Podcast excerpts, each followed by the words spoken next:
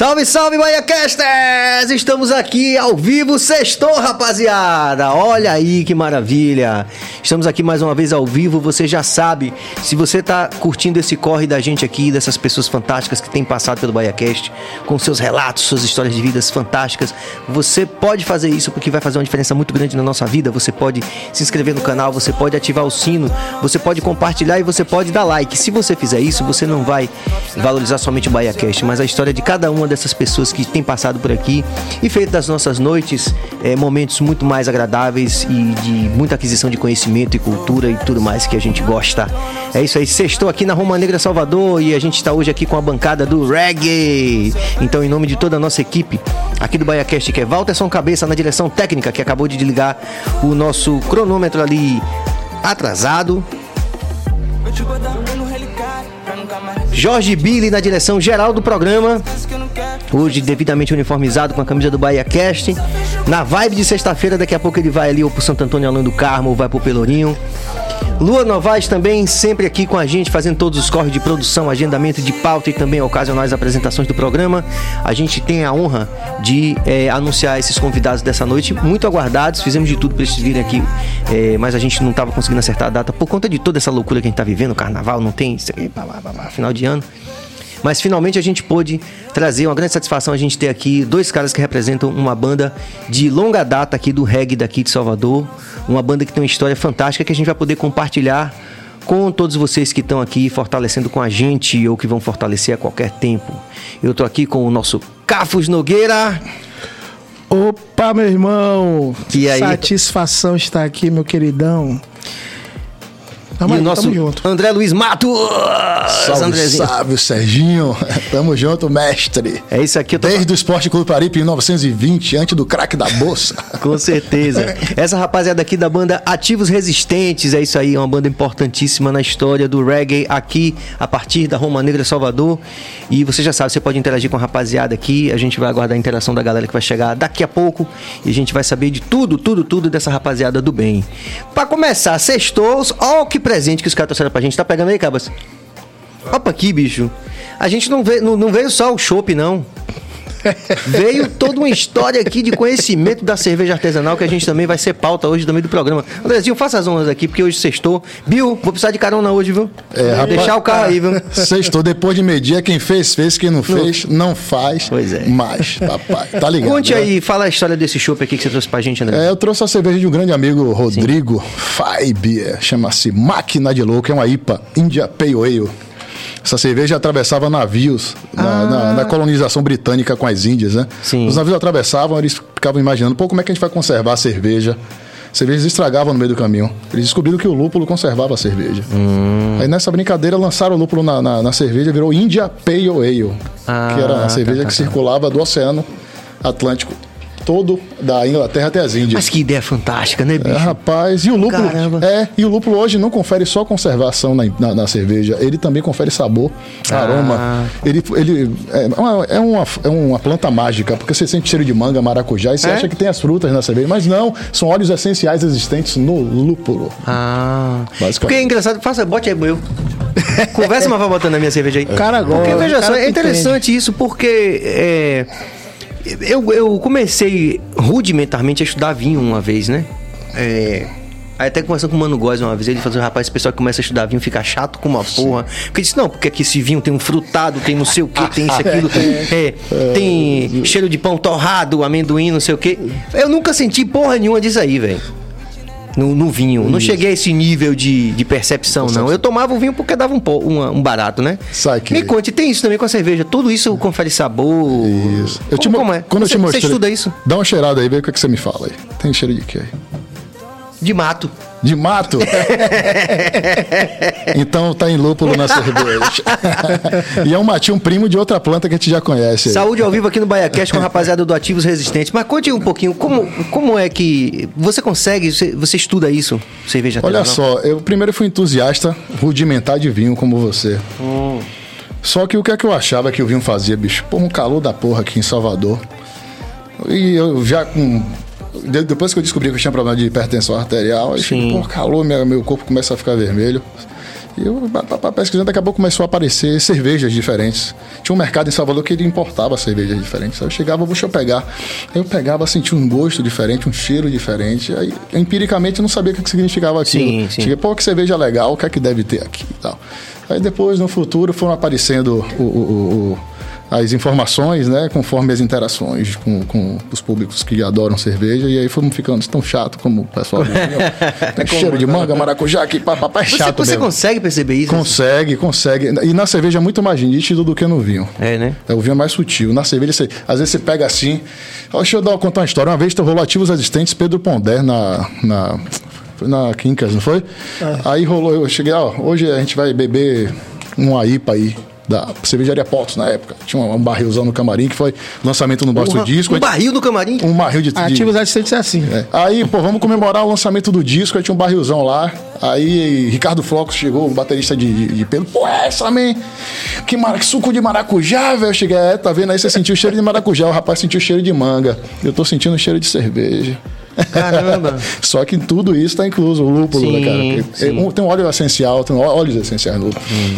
ácidos alfas e outras coisas mais, que fazem a reprodução de frutas tropicais. Isso aí não foi da escola inglesa, foram os americanos que introduziram. Sim. O americano chato diz assim: ah, pá, não vou beber cerveja com ingredientes ingleses. Sempre teve aquela rivalidade sim, entre eles dois e tal.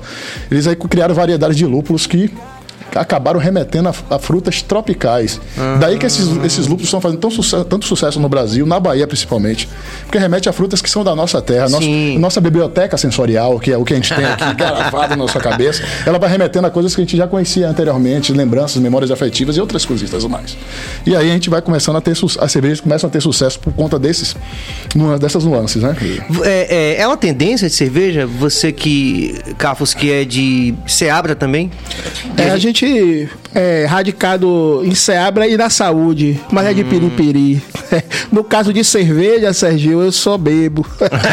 que eu gosto. Não, porque a gente estava falando em off daquela experiência lá em Seabra, porque a gente foi fazer um, um, um show lá que Sim. era um festival de cervejas artesanais. E eu sou sempre muito fã do empreendimento, qualquer coisa. E quando eu vi aquela quantidade de gente fazendo cerveja Sim. e gravitando em torno dessas ideias assim, eu falei, porra. É um movimento, cara.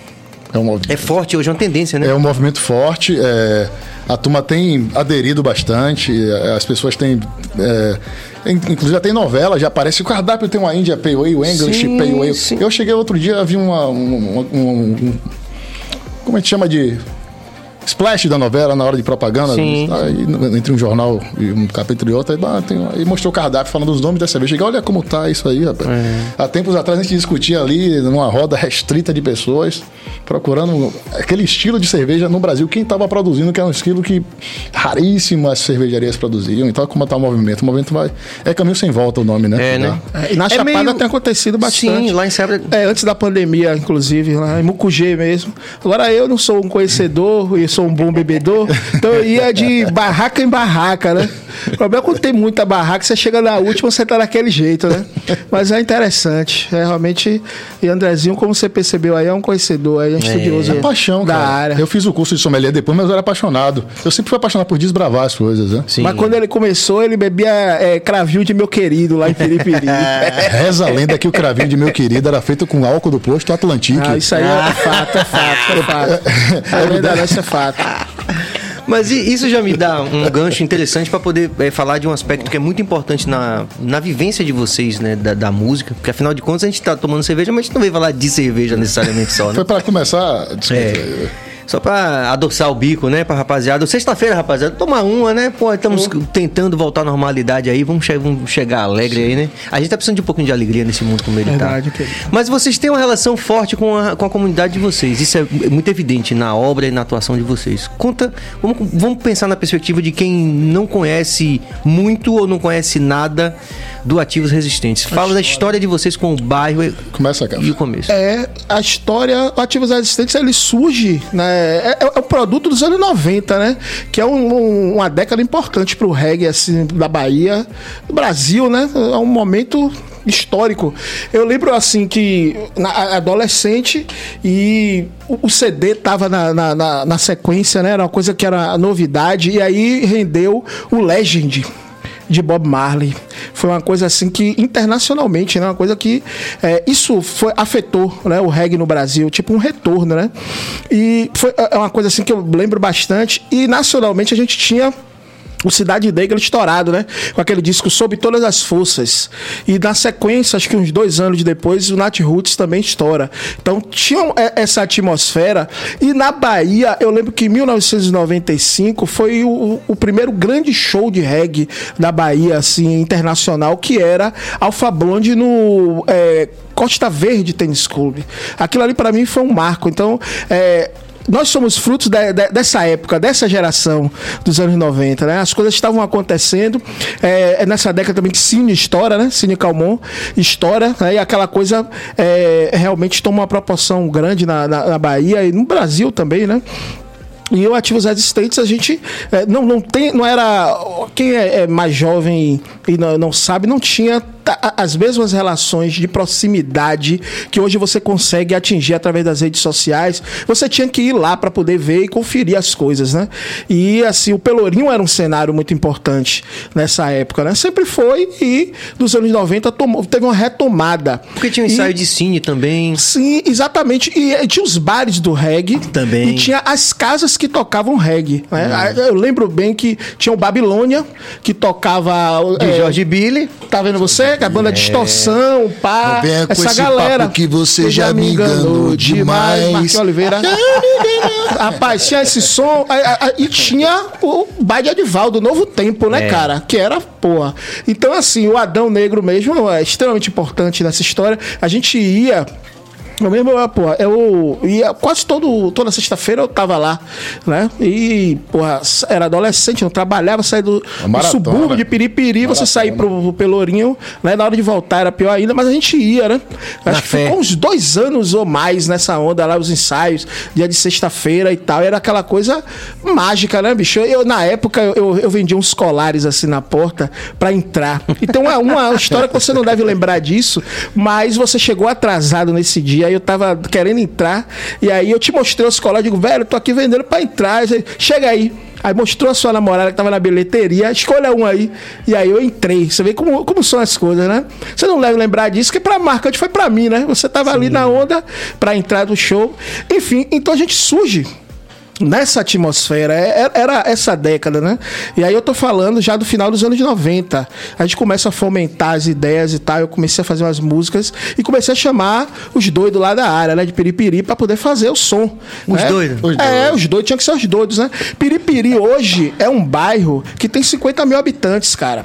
Mas há 20 anos atrás, há 23 anos atrás, 24, 25 anos atrás, tinha metade disso. Uhum. Então, quem convivia em Piripiri era a galera de morava lá em Piripiri. Então, tinha uma cena é, que estava acontecendo. Piripiri é um bairro musical, é um bairro que tem história na música, né? E tinha uma cena acontecendo ali, e a cena alternativa tava misturando, né? Aquele final dos anos 90, você lembra que é aquela coisa do rapa, é aquela coisa de, de do Planet Ramp, Nação era, Zumbi. sabe, Nação Zumbi, Skunk, eram bandas de mistura.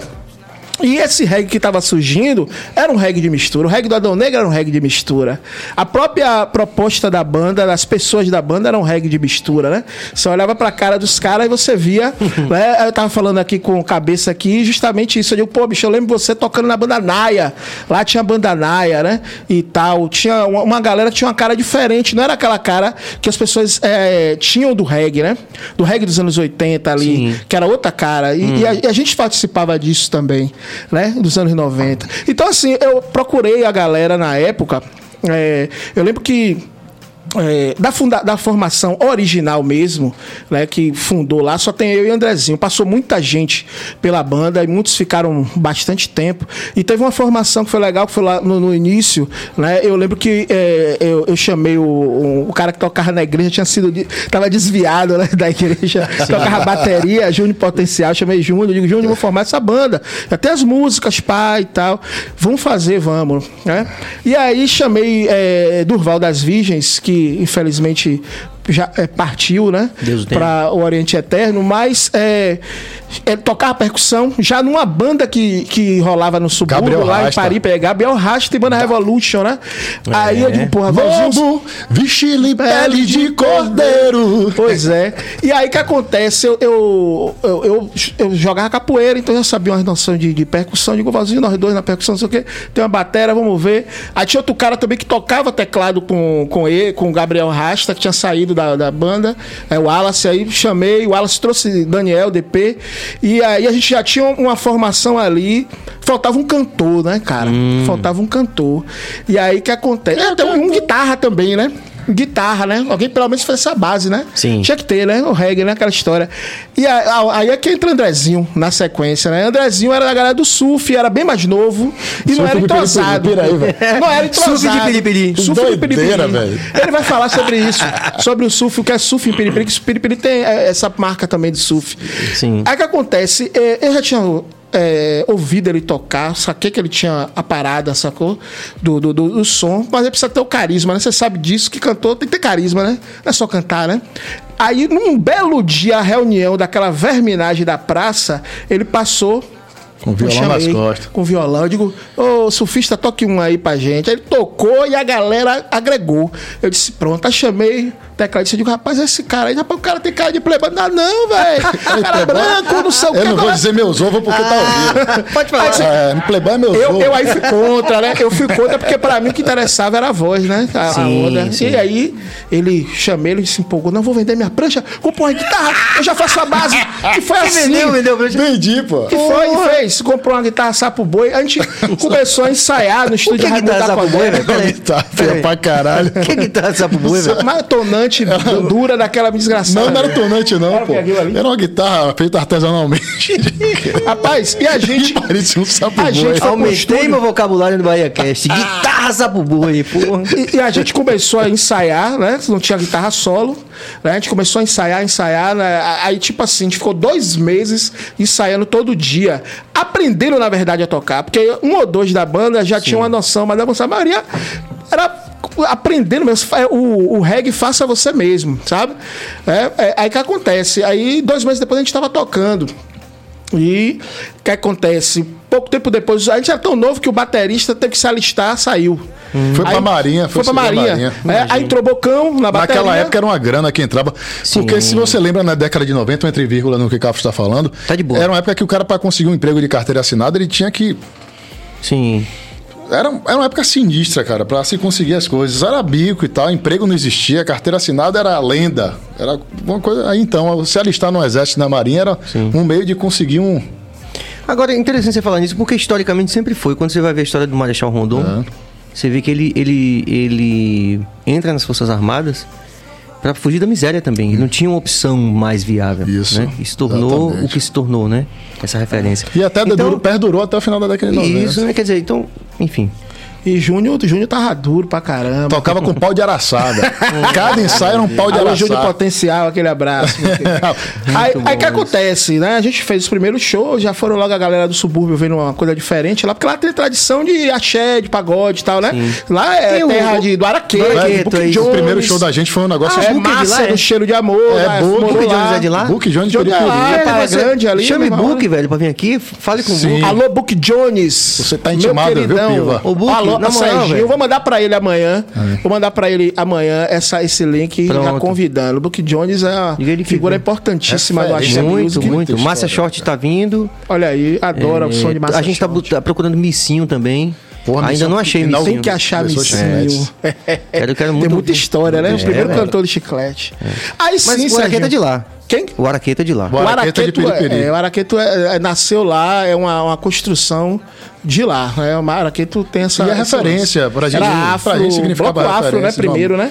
Tinha a banda Asa Delta, tinha a banda Dengo Baiano, Piripiri. Sim. Tem história. Asa né? Delta do nosso querido Dal Reis, um abraço. Um abraço. Primeira pessoa que me deu noções de percussão, a Dal Reis é uma pessoa maravilhosa. Marcos Fera, né? O Marquete. Marquete. É, o guitarrista também, fez Que vários também ajudou muito com ativos existentes. Ajudou muita gente. Pessoal, Marquete. importantíssimo. O primeiro show de ativos recentes foi o Marquete que deu os retornos dele pra fazer. É. e foi um show, Serginho, que vou dar um entrevírgula em Cafo de novo, porque Tá de boa. A gente, no bar de Zequinha, umbigo de manga.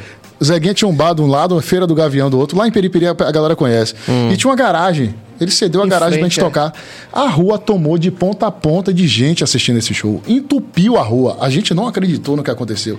E a gente não acreditou depois no pessoal de produção de evento de Periperi, chamando a gente pra tocar no Clube Flamenguinho. Sim. Numa festa que só tinha banda de pagode. A gente chegou lá com o bico grandão, porque era tudo. Tinha isso, né? Mas vocês, é, deixa eu fazer logo uma pergunta aqui, porque aqui tem um aspecto que eu considero, que nós consideramos documental, documental mesmo assim, e de investigação, é, dessas, no, dessas difíceis noções de como é fazer música nessa cidade, que ao mesmo tempo é a cidade da música, mas que não tem apoio, não tem dinheiro, enfim. Tem todas essas questiúnculas aí que dificultam a nossa escolha de profissional, né? Vocês, como artistas de reggae, vocês tinham dificuldade de se relacionar, por exemplo, com essas bandas de pagode? Por exemplo, quando chamaram vocês pra tocar, vocês achavam, tipo, não vou? Porque você sabe que o pessoal do reggae tem um pouco disso, É, né? Tinha, mas a gente já é, teve Vocês foram pessoas. de boa? É porque anteriormente nós somos nós somos de uma geração que as bandas já tocavam, né? Porque tinha a Papola que já fazia isso, do nosso Sim. querido Ed Vox, né? Sim. Grande, grande brother da, do Ativos Existentes. É, então, isso já, já abriu esses caminhos, né? Tipo, pô, a Papola faz, então vamos fazer Mas também. enquanto Mas a a- gente não ia de boa, não. A gente ia meio com a cara bicuda. Sabe por que a gente ia com o cara bicuda? Porque a gente é da época do punk. Sim. Ah, o que tocou com o Zequinha, Umbigo de Manga, no bar de Zequinha com a gente, na época, era uma banda de punk. Ouvinte, rock, é. Banquete de Lixo, Sociedade 38. isso mesmo, Ativos. Existentes é a banda mais punk de reggae que existe na cidade de Salvador. Hum. Tanto que a gente só veio lançar CD oficial em 2019, porque a gente lançava CD ah, na Tora. É os piratão mesmo. É, piratão sem lançamento oficial. A gente Largava assim, A tá? gente carregou a, a- a veia punk até Sim. ah, os, o- a- a- a- os anos 10, cara. Que loucura, cara. E era punk mesmo. Era, era O tipo nome assim, já é escroto, né? O nome Ativos é assim, grandão. E tem história vinha. pra isso aí. viu? Como é a história? Ó, é, deixa só, eu só terminar essa, essa linha Tá. do tempo aqui da, da- do, do final aí, porque a gente troca de batera, né? Entra Bocão e depois de alguns meses entra Sombra, né? Duda Hum. Brandão, né? Se eu não falar, se eu falar, se eu não falar o nome dele aqui, ele vai dizer que eu não, sabe? Ele tá lá na Europa agora viajando. Um abraço nosso querido careca, né? E aí o que acontece? Essa formação que durou alguns anos e depois essa formação se rompe e passaram é, pô, várias pessoas, né? Ficou eu e o Andrezinho aqui é, tomando cerveja e fazendo reggae. Mas, enfim, é, quando, quando tem esse, esse, esse momento de que une essa banda, é, a gente precisa escolher o nome, né? Sim, é e isso a que eu queria- escolha do nome era o seguinte: tinha uma música de Edson Gomes. Como é, como é o nome da música? Somos passivos resistentes. Pô, você cantou igual a Tony Salles, velho. Salles também é de lá de Periperi. Ah, Tony também? Mas aí que É acontece? outro também que poderia vir aqui. É Tony Praia podia- Grande, aí tá roubando um bocado de gente de Praia Grande pra Piripiri, que é a mesma Book coisa. Jones né, como e Tony. Salles para a grande Periperi. É uma conur, conurbação. Antigamente era. né? É o quê? Conurbação. É. Sabe, conurbação é quando há uma Não metrópole. é, não é porque é o, a, a cerveja, não, velho. Os caras sabem mesmo, não. O cara, é, o cara é, é, é- é cana dura. Deixa eu lhe dizer, aí que acontece. Conurbação, me desculpe. O que, é que significa minha conurbação? cidade- porra. É, a gente está em Salvador e chega em Lauro de Freitas. Onde Ah. é Salvador, onde é Lauro de Freitas? Você não sabe. Aeroporto de Salvador, Salvador. Chama-se conurbação. Conurbação. Foda. É uma mistura de cidades, metrópole com cidades Sim. é, de, de região metropolitana, onde se, se confunde uma com a Sim, outra. sim. Tipo São Paulo, Guarulhos, Salvador, Lauro Eu de tava a Freitas. ponto de falar isso. É, Recife, Jaboatão dos Guararapes, enfim. Hum. Então, essa- E quem não aí que tá, quem tá assistindo pelo YouTube tá vendo, né? Mas o podcast vai estar lá só som. E aí o que acontece? Tem uma, uma, uma bomba aqui, é, gigante aqui de, no, no centro da mesa aqui de chopp. E só ele que sabe operar. Opera aí, bota aí, bota, bota cerveja aí pra gente aí. viu? Não deixa Inclusive, parar, tem, não. tem uma manha pra botar esse chopp. Tem, porque você tem que regular o gás carbônico que eu anexei aqui com esse cilindro Ah, aqui, aqui. aqui, aqui nessa ampola tem, um pressa- gás aqui? Tem gás, Uma gás carbônico. de reggae na sua veia, meu. Virar aqui pra galera O que é que ele faz? Ele exerce uma pressão. Aqui tem gás carbônico. Tem gás carbônico aqui, aqui é um medidor de pressão de gás carbônico. Eu estou Sim. acompanhando ele. Aqui tem a regulação de saída de gás carbônico cerveja da torneira. Então eu fico operando os três ao mesmo tempo, ao, ao ponto que a cerveja saia, sem gerar muita espuma e sem sair mijando ou sem sair. Tá. é, Dá um close nele aí, flat, cara. Flat, flat. É, Entendi. Vai Tem ter gente um no chat perguntando se é APA ou se é IPA. Vamos lá então. Mas deixa eu lhe dizer, então, o negócio do, do, passivos resistentes, né, cara? Sim. Tem esse negócio da música de Edson Gomes. Só que eu achava que passivo era o mesmo que pacífico, era sinônimo. Sim. Aí forma... parece, né? Mas na verdade são conceitualmente bem diferentes, né?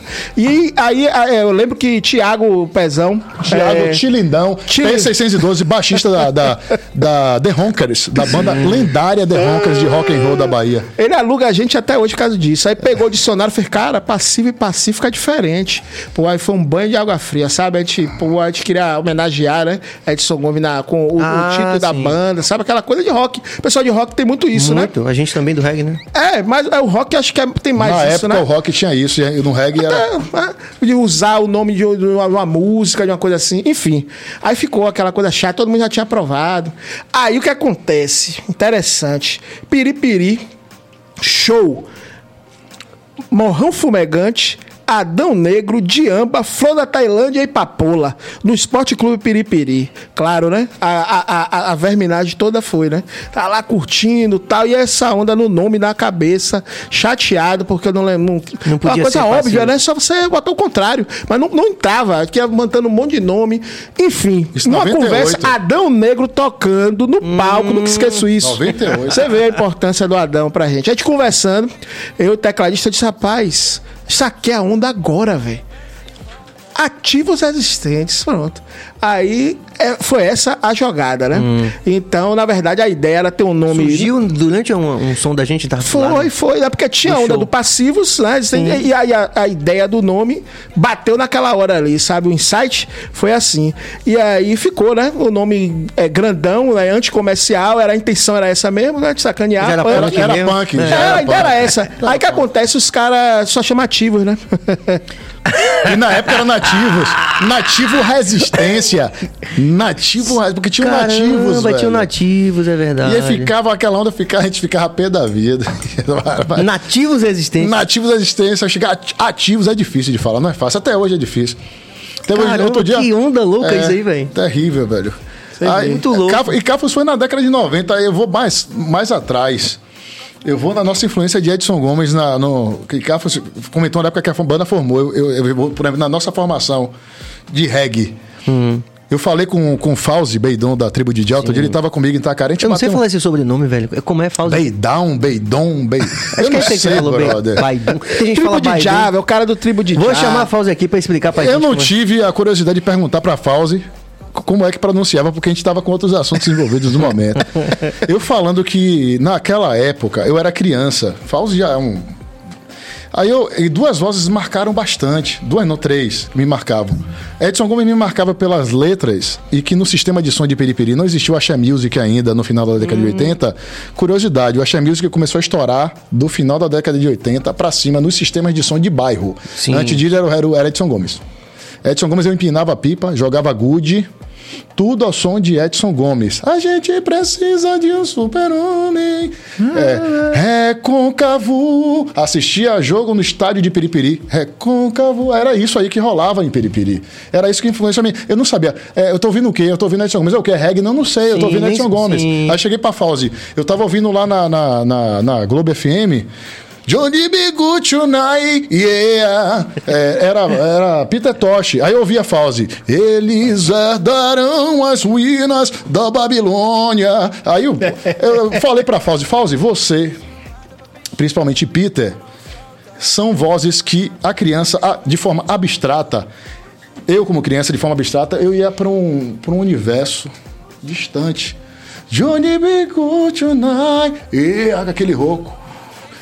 Eles herdaram. Aquele rouco de, de Fausto Beidon. É, então eu, não, eu, não, eu não tenho como gerar uma característica, gerar um, uma descrição do que é que eu sentia quando era criança. Sim. Mas eu ia num universo abstrato infinito ouvindo aqueles caras. Eu não estava ouvindo reggae, eu não estava ouvindo Fausto, eu não estava ouvindo Peter Tosh, eu estava ouvindo músicas que me faziam remeter Era a universos que que eu jamais ia imaginar onde é que eu ia tatear o fundo. Foi o primeiro estouro, né, do reggae na, na Bahia, foi esses Foi que, nos anos 80, isso, né? que aí foi que eu cheguei e, imaginei, e conversei com ele, rapaz, foi aí que as- essas influências, Sim. elas incorporam no nosso organismo de uma forma que, depois de uma fase adolescente e adulta, Que a gente vai reconstruindo a cabeça, né? significa a reconstrução do que você Sim. teve e o que, que aquilo significa pro, pro, pro, pro meio musical, pra, pra existência da, da, da- daquele projeto e Sim. por que que ele se consolidou.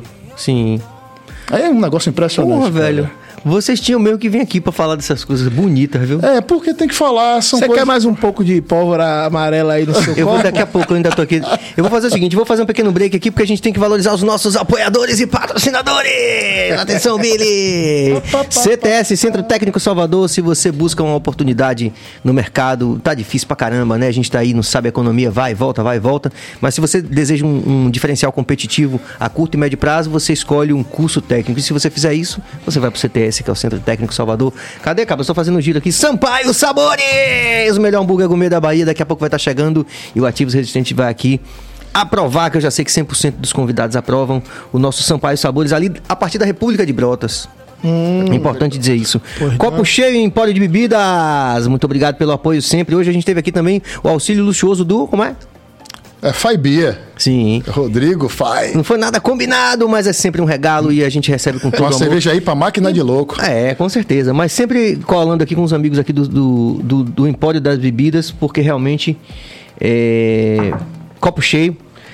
É porque os caras são foda, bicho. Os caras botam aqui, parece um, um clube do uísque aqui, velho. É coisa com uma porra, os caras. parecem- eu Rapaz, eu tomei um porre aqui com o Edson Gomes, velho. A gente ficou doidão aqui. Eu vi, eu Você viu? Ele me falou. Até hoje eu lembro disso, velho. Eu assisti uma parte aí, depois eu Véi, a vi gente depois. ficou mamadão, velho. Foi foda. Eu parei de beber destilado por causa disso, que tem um editor que corta. É, né? Aí no outro dia você chega, eu fiz o quê? Aí eu fui pro Rapaz. programa de e depois, não sei, eu cheguei lá e acordei agora. A última vez que eu bebi um, um destilado foi no show do Adão Negro, esse último teve na Tieta aí. Sim. Eu estava com. Eu, come, eu tava lá na. na- Ali no terreiro de Jesus, né? Tem que tomar um cravinho, aquela história, né? Aí o cravinho, dois cravinhos, pastor me Heine Daqui pra a pouco dentro. tava lá dentro.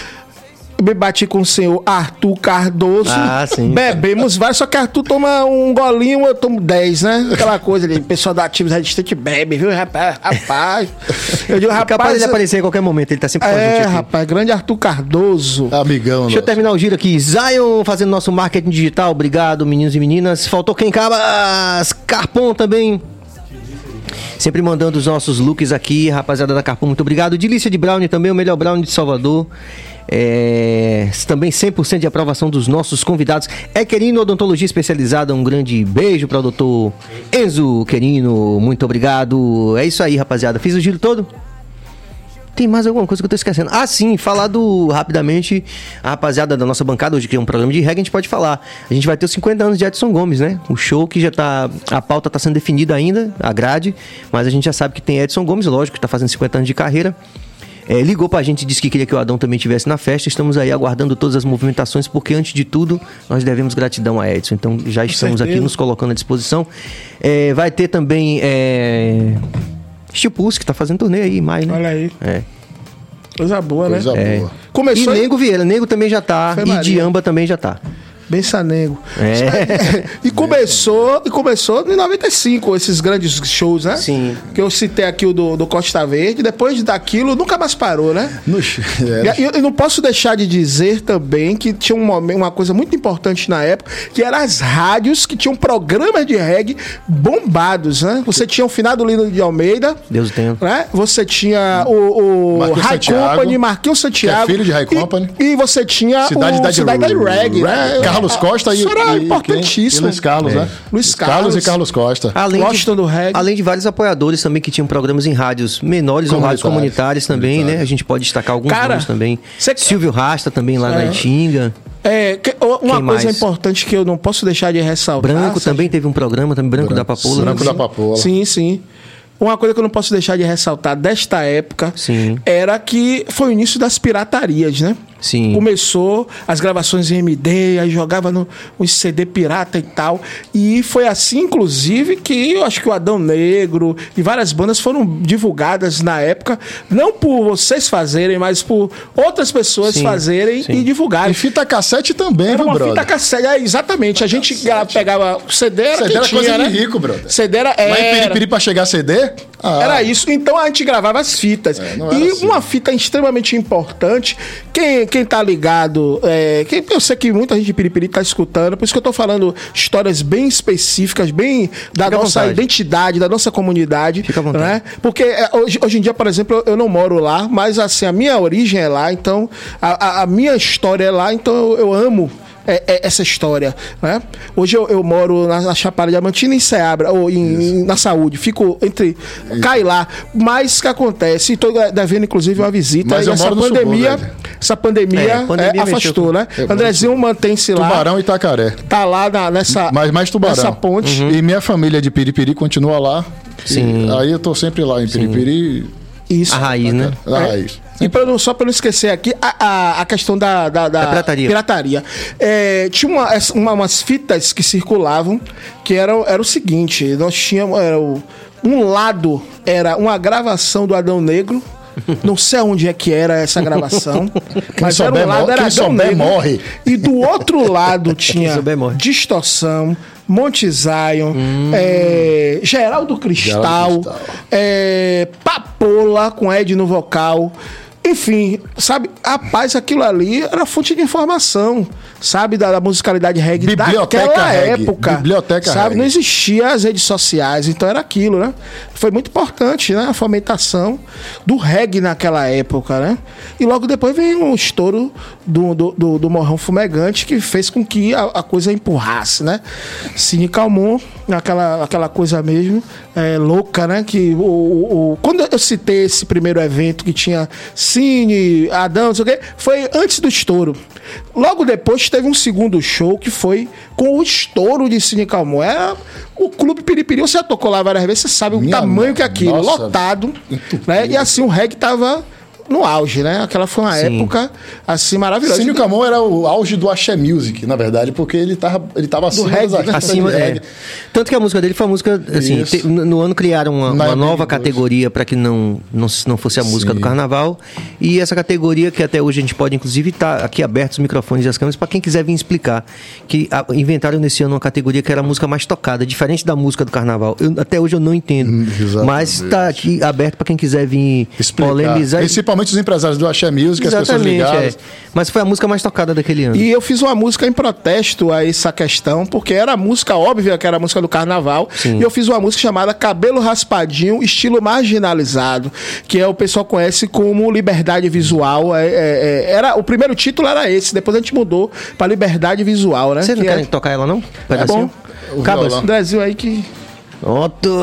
É isso aí, rapaziada. Eu tô conversando com ativos resistentes aqui, essa galera do Bem Total, o Cafos Nogueira e também o nosso André Luiz Matos, que são é, artistas de longa data, é, de uma banda de reggae que, de repente, se você não conhece, estão conhecendo melhor agora. Esses caras são resistência mesmo. A gente estava muito ansioso de recebê-los aqui e chegaram com, com esse carinho pra aí, gente, com uma, uma máquina de cerveja Máquina aqui. de louco, pivete. Velho, vocês não têm ideia. Isso aí, ó. Canta aí essa música aí, um tá pedaço, pra mas a gente contextualizar, porque Saudade isso é legal. rodidão, é legal a gente falar sobre aqui. isso, né? É, por exemplo, eu gostaria que alguém viesse aqui explicar como foi que essa categoria é, se tornou possível, né? Incrível também, né? Porque veja só, tinha a música do carnaval todo ano, né? Nesse ano tinha a música do carnaval e a música mais tocada. Como é? Eu não entendo isso. Se alguém quiser vir explicar aqui. Um Aí o essa- anjo bom poderia também entrar, né? É, mas vamos lá. O Anjo Bom. Aí outro capítulo, outra cerveja. O Anjo Bom foi Toque foda. essa, como é o nome da música? Ca- é, liberdade visual, cabelo raspadinho, estilo marginalizado. O que é que eu faço pra encontrar a paz? O que é que eu faço pra encontrar a paz? Ando nas ruas, não sei mais o que fazer. Todos me olham como se não fosse nada. O meu cabelo, o meu modo de vestir. Olho vermelho foi apenas a tristeza. Mas todos dizem que eu sou mais um louco de brinco e piscis provocando mais dor. E a polícia sempre está no meu encalço, me encarando, dizendo que sou malandro. Não como nada, isso é discriminação. Minha tatuagem dizem que é de ladrão. A minha barbicha, até o modo como ando.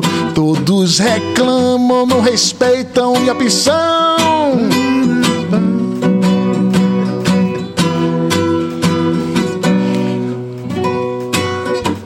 Cabelo dread, moicano espetado. Ou raspadinho, estilo marginalizado. Cabelo dread, moicano espetado. Ou raspadinho, estilo marginalizado. Que é que eu faço pra encontrar a paz? Nessa época, não só o refrão mas tinha também a tatuagem. O Neymar não tinha botado tatuagem no braço todo, não sei quem, não tinha botado tatuagem. A tatuagem não estava nas redes sociais. Sim, sim. Quem tinha tatuagem na rua era abordado pela polícia porque tinha fama de ladrão. Então era o contexto da época. Então, Sim. historicamente, você vai cantando um refrão, uma música, e aí a gente tem que trazer um pouco do contexto da época Sim, sim. para que a pessoa às vezes entenda o que é que E significa. outra aquilo. coisa importante é que a música que ganhou foi cabelo raspadinho, estilo Ronaldinho, né? Nada contra E- os autores, e acho que é mas é porque tênis, a gente achou. Tem, Tênis teve Sudamei, aqui, né? é, teve, teve aqui. Teve É. aqui também, né? Teve. Acho que essa música é dele de. É de Zarat, não sei hoje. Ou é de. Jorge Zarat. ou Ele vai daqui a pouco dar um clipe. É, e essa música é minha, é letra, é, e a melodia de Wallace DP. Daniel Duran e o Wallace. Sim. JW Rabelo, cadê você? E vocês, é, nessa trajetória, assim, dessa resistência, né? Assim, de, de, de continuar fazendo a música de vocês com a identidade, com sem, sem concessões, né? Assim, mercadológicas, né? Mesmo porque não era, não era exatamente uma opção, era, né? Vocês, vocês... Você... É uma coisa que, assim, é uma coisa pessoal minha mesmo aqui, né? Hoje é sexta, acho que o diretor não vai se chatear comigo, não. Que ele fica retado quando começa a fazer minhas intervenções. Mas eu acho que essa cabe. Porque, assim, eu sou um grande crítico também desse processo, quando a gente tem aqui investigado também todo o processo da música baiana. Fizemos um carnaval aqui com Ricardo Chaves, com Cristóvão Rodrigues. Acompanhei todo o processo. É, quem foi mais, Cabas? Armandinho, Márcia Short tá vindo. Enfim, a gente quer continuar essa investigação, né? Saber se essas coisas, né? Pô, a gente precisa saber. E assim, e no caso do reggae também, porque a gente participou e participa dos grandes eventos. Não só aqui na nossa cidade. Mas eu vejo que a diversidade do, da, da cena reggae ela é muito maior do que aparece nos grandes eventos. E eu até hoje, apesar de ter reclamado muito e ter caído é, em, em, em- em dissabores profundos e duradouros com muitos, muitas pessoas que, que fazem, como diria a música de Armandinho, a culpa é de quem manipula e não pula o carnaval. Vamos botar assim, a culpa é de quem manipula e não pula o reggae. Vamos botar assim. Eu sempre senti falta de, de- dessa, pers- dessa, dessa perspectiva da gente é, ter é, mais artistas de reggae que existiam, que estão na cena, mas que não tiveram oportunidade de tocar em grandes eventos. Como é que vocês é, experienciaram isso ao longo desses anos de. Quantos anos já de, de ativo resistente? É, 20, 20 no, 1999. 20, é, teve nossas A gente teve paradas, ato, teve ato. mas é, Vai lá, 20. Tivemos um long hiato, vamos lá, nessa linha. Olha só. Sinceramente, Sérgio. sinceramente, como é, que vocês. Podem falar o que vocês acham. Exi- mesmo. existe uma preparação estrutural para uma banda tá, ela tá preparada para assumir um- uma atuação em grande evento.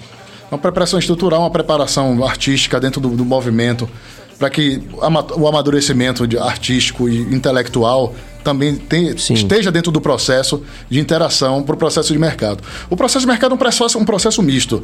Ele é um, é, é, é um, é um, é um, um contrabalanço entre o empresário e o artista. E aquela linha tênue, ela está sempre puxando. Vem para cá, vem para cá, vem para lá, vem para lá.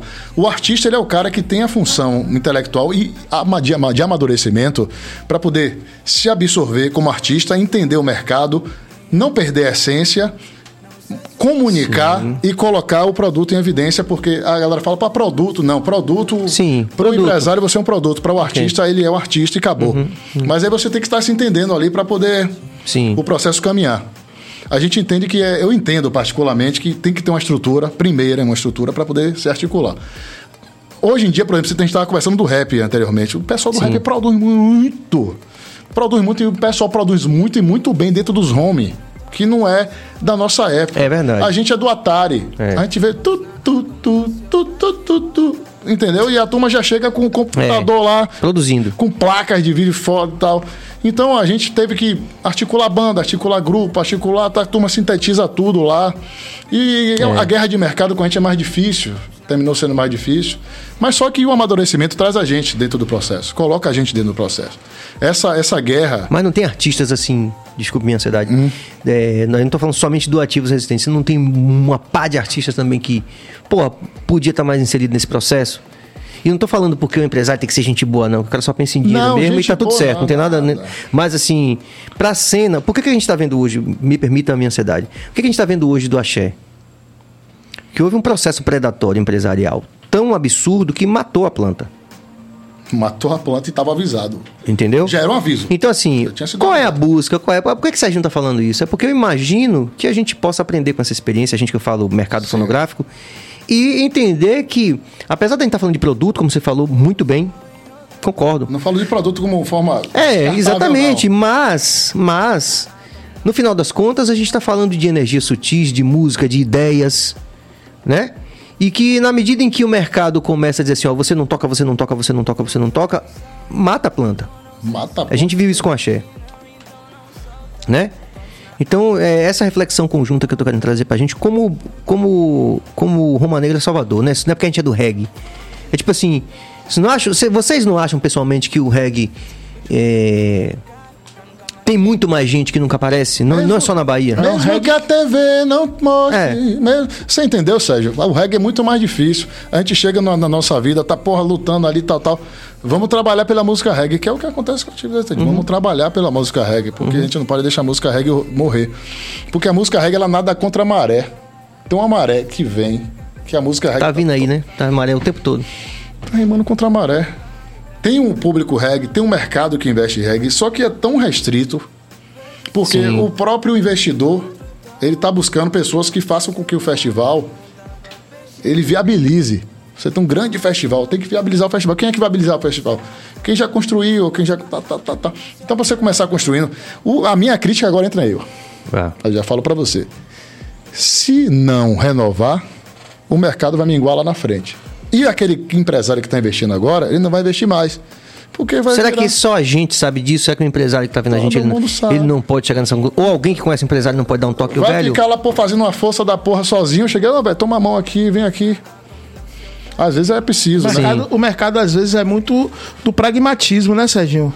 Do Sim. imediato. Por exemplo, quando eu citei todo esse movimento do reggae dos anos 90, Sim. esse movimento. Foi espontâneo. A coisa foi espontânea, a coisa aconteceu. Tinha mesmo. muita banda boa né? tinha de fato uma cena.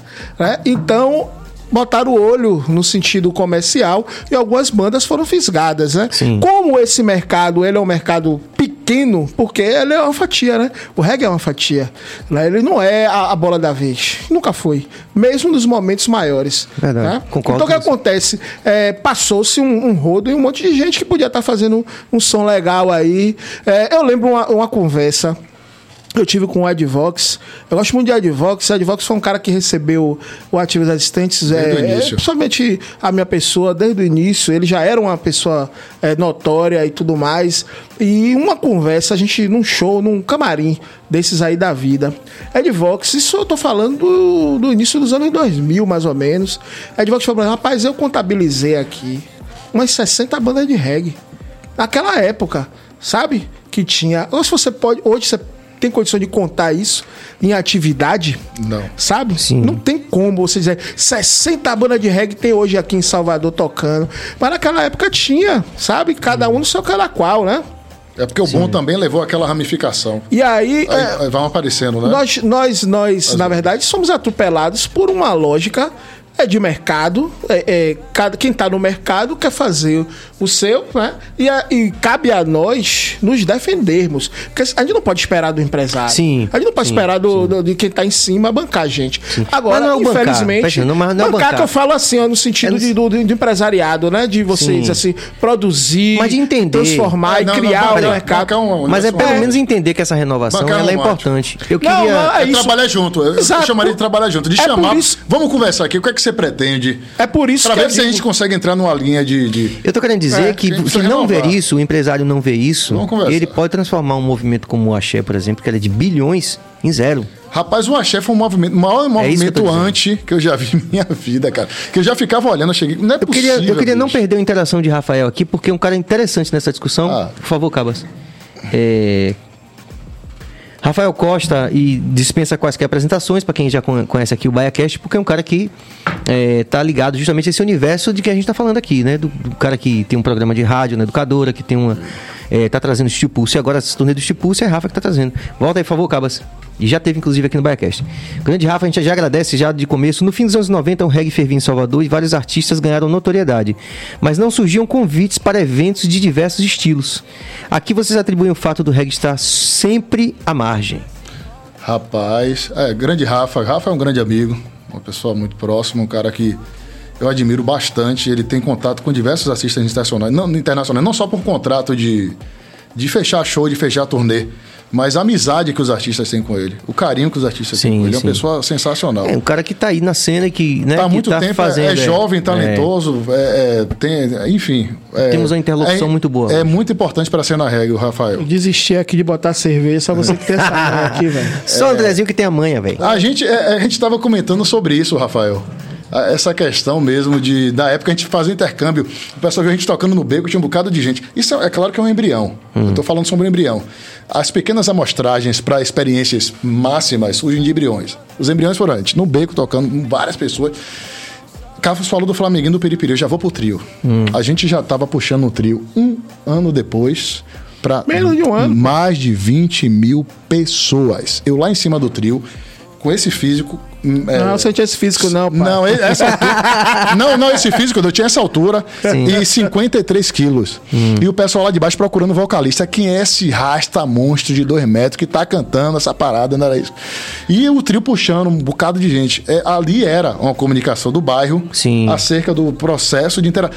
Pra mim, é, é, eu não entendia nada, eu não entendi nada que estava acontecendo. Porque Sim. tem uma cena de pagode.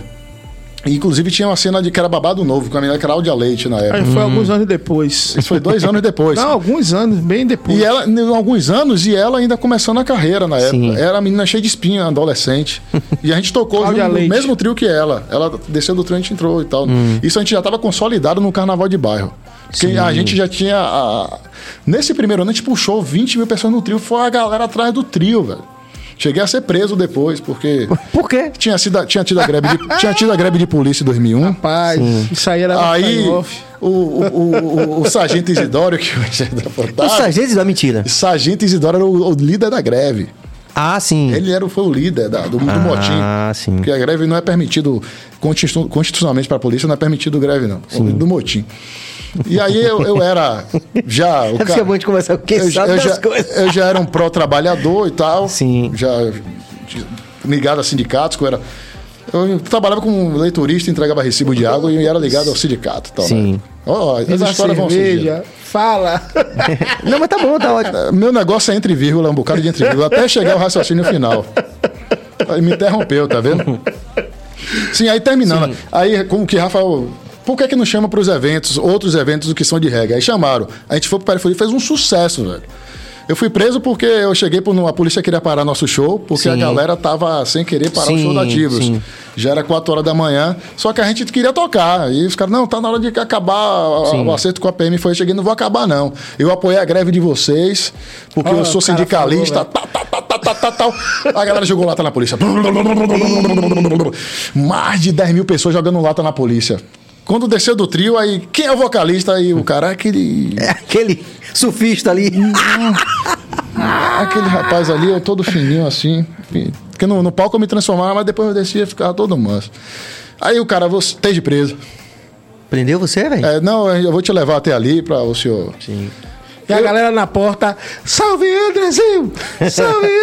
Neinha na porta. Que era líder. Neinha, mãe de Moreno da Nova Era. Hum. Moreno da Nova Era era uma criança que seguia o trio da gente na época. Hum. A Nova Era é inspirada no Ativos Existentes. Imagina. Calma. Mas você ficou preso mesmo? Fiquei preso nada, pô. Quando eu cheguei lá, magrinho, fininho, parmalate, aí o, o, oficial, o capitão chegou, rapaz, você tá fazendo o que com esse menino aqui dentro? Tanto pombo sujo aqui. Solta o menino! Aí o tenente, ah, solte agora. Tá fazendo o que com essa criança aqui? Eu tinha 16 anos de idade, pô. Ah, sim, sim. Soltou, saí. Ia dar conselho tutelar, ia dar uma merda depois, mas na hora ele só sim, fez DT. Sim. Quando eu cheguei lá fora, o pessoal me carregou. meio da galera. Herói de piripiri. Herói de piripiri. Não, eu, eu, assim, quem está escutando e não conhece a questão é o seguinte, é. que em Piripiri existia um evento que era o Perifolia, que era uma Perifolia? espécie de micareta, Sim. né? É, que antecedia o Carnaval de Salvador, né? E era assim, três dias de folia. E quem não conhece Piripiri, Piripiri tem uma das maiores praças de Salvador. Então era um negócio gigante, era um trio de um lado e um trio do outro, lotado sabe? E a gente tocando, e a gente era um diferencial, porque era banda de reggae. Sim. A única banda que não era pagode, axé. A única, que não era pagode, é. a única que não era pagode achei. Que é interessante então, isso, né? É, às vezes a gente tava tocando no trio. É uma história para documentário, cara. Era um trio que não tinha qualidade, Sim. mas é, é, o trio que arrastava a massa, né? Hum. A galera vinha atrás do trio. Então, assim, aí pra gente não fugir muito da pergunta da questão de do Rafael. mercado, né? E sobre a questão do, do, do bancado, do bancar, né? Que realmente, de fato, é uma questão romântica. Mas quando a gente pensa que muitos desses da estrutura que estão aí em vigor estão aí só porque são bancados, né? Porque senão não estariam aí. A gente pensa na galera do REC que tem qualidade e que não tem essa possibilidade, não, é, não, não se é dado esse espaço. Tem muita coisa aí em jogo, tem é, ideias, por exemplo, a música não é brasileira, né? Hum. Essa é uma conversa Sim. que é fiada, mas Sim. tem esse argumento. Tem o argumento, por exemplo, das ideias que são dadas, Do engajamento, né? que não são né? ideias que são é, é, interessantes para quem trabalha com a lógica do poder, porque a ideia que faz pensar, né? Mas também tem uma ideia que não existe um movimento ou a galera do reggae é muito cada qual no seu cada qual. Existe? Uma, um, um, mito de movimento, mas na verdade não. Não existe, talvez. Existe um público. Tudo, e uma cena existe, existiu em alguns momentos. Mas... O, tudo que eu citei dos anos 90, por exemplo, foi uma hum. cena. Hum. Mas não existiu movimento. Não teve muito contato entre as bandas. Algumas bandas, claro, tiveram contato, mas pense aí o que a Advox falou de 60 bandas. Hum. Pá, cadê essas bandas em contato? Eu acho que falta muito isso. Por exemplo, a galera do rap não, tá, não é assim. A galera do rap consegue. E a galera do axé também conseguiu conseguiu fazer isso. E a galera do pagode também conseguiu fazer isso. Teve uma pessoa que sempre falava pra gente, Ricardo do Conexão Rasta, né? Com aquela, dois encapuzados invadiram a Baixa Fria. Era um policial que trabalhava lá em Piripiri. Invadir a casa né? do Muita gente não sabe disso. Ô, Ricardo, foi mal aí. Vou revelar a sua identidade. Ricardo era policial. Ricardo era um cara que andava na. Mas aquele policial que não joga papel no chão, pessoa íntegra. Enfim, Ricardo falava muito disso. Ele, cara, a galera não toca, um não toca a música do outro, Sim. não chama para participação, não sei o que. Quer dizer, não tem uma integração. Talvez isso seja um impedimento mercadológico para a coisa acontecer, porque é preciso haver um movimento. Não somos aqui crianças, sabemos que quando a coisa funciona e chama a atenção de quem tem um capital, a coisa acontece enquanto mercado, né? A gente não é besta para não achar que, né? Hum. A coisa tem que acontecer nesse sentido. Porém, nós temos também um lado de que nós somos, de fato, o outro lado, né? Nós somos o alternativo. A gente não pode perder essa essência. E no final das né? contas a gente banca se estabelece por amor ao movimento, se é, permanece. Claro, é. Bote uma permanece mesmo que a rádio não toque. Mesmo que a rádio não toque. A gente é. se banca, permanece, a gente está aqui, está com amor e vamos tocando nossos projetos. Bote um aí. Inclusive, a gente, a gente fez, nosso, a gente faz, é, depois do nosso retorno. Vocês fizeram um ensaio assim toda semana? Tô, tô... Rapaz, antigamente a atividade existente ensaiava desesperadamente lá no, no começo. Não, mas eu digo assim, aquele, aquele, o que a gente chama de ensaio na Bahia, de ter show toda sexta, como a gente fazia, ou como o Cine fazia. Ah, não. A gente nunca teve essa. Não, esse, a gente não não conseguiu articular esse processo de ensaio toda sexta. Hum. Era, uma, era muito precário conseguir estrutura no subúrbio. Sim. A gente conseguia para uma vez ou outra estar tá tocando. Sim. A média do ativos era uma vez por mês. Isso. Era sempre foi assim, né? Isso. Aí depois que a gente conseguiu estar tocando maior e tal, a gente ficou naquela coisa mesmo de estar tocando nos eventos que estavam chamando e tal. Se tiver mais interações aí de- dentro desse contexto, vai jogando aí, por favor, Cabas. A gente valorizar. Porque a gente tá, gente tá tentando. Tá gente com sede, Sérgio? Rapaz, eu tô devagarinho, bicho. Tá, tá bom ah, não. para É, com isso, Serginho. Demorado. Adam Lene Calazans, mas existe toda uma cultura ideológica que segue sua agenda e interesses próprios do empresariado. Se choca, fica de fora. É. Aí é a Danlene, rapaz. Alô, Adalene. Nosso querido Adalene aí é. Curte o som da Ativos há muitos anos. Zé Um Silva! Gostaria de saber se eles têm acompanhado a cena reggae atual, Bahia e nacional, se conhecem novas bandas e que, que, qual dica daria a elas?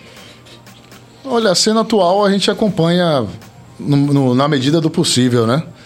Tem as bandas que já são consolidadas, que se estabeleceram no mercado, algumas que a gente tem conhecimento que até empresários adquiriram, que são bandas consolidadas, mas que são bandas de empresário, tipo umas bandas que eram de forró, que os empresários Sim. adquiriram. Tem bandas que são assim, não cabe citar nome, Sim, mas a gente sim. entende que tem banda no mercado assim.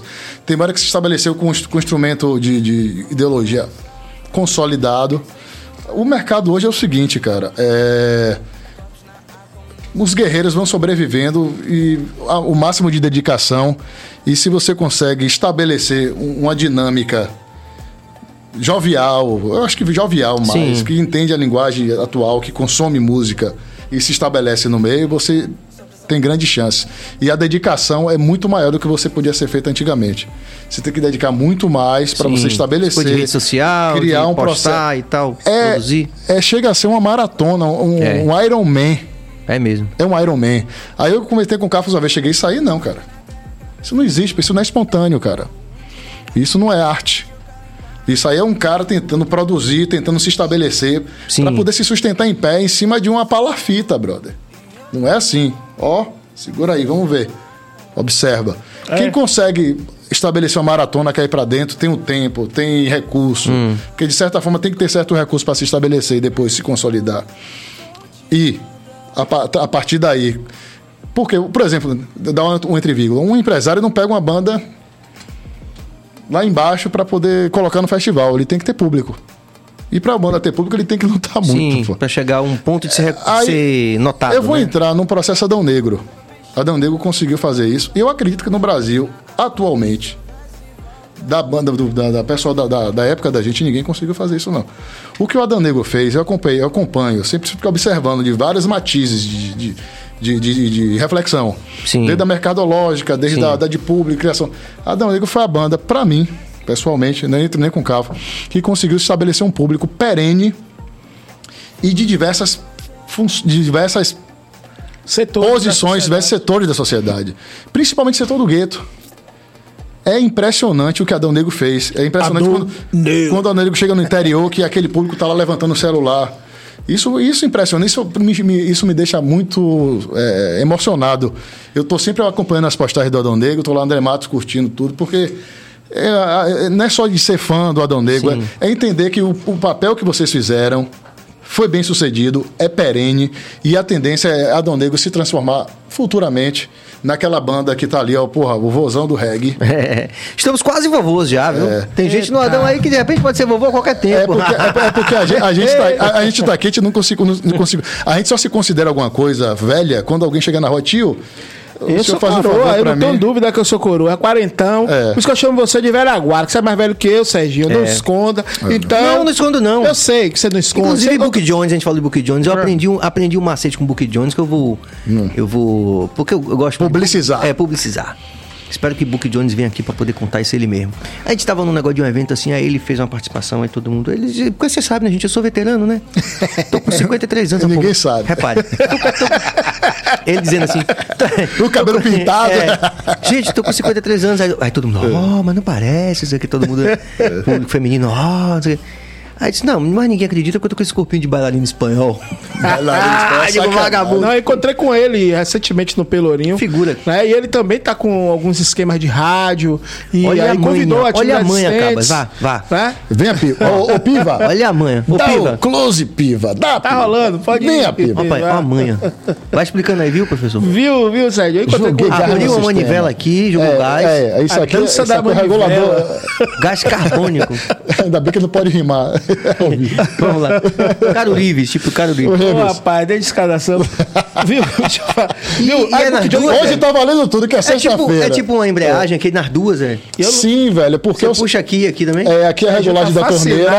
com e a ali é a regulagem da injeção de gás. Injeção de gás e injeção da torneira. O gás é o que entra no barril. A torneira é o que sai pro copo. Sim. Sacou? Mas influencia, porque o que entra no barril pressuriza o barril e sai no copo, sacou? Rapaz, o pessoal de podcast não tá, não tá vendo, fica no ar. Mas deixa eu lhe dizer, é, eu encontrei com o Book Jones no Pelourinho tem uma- umas duas ou três semanas. e Ele, inclu- inclusive, convidou ativos existentes a participar de um projeto dele que ele tem também com rádio e tal. Também uma, uma casa de show que ele tá articulando.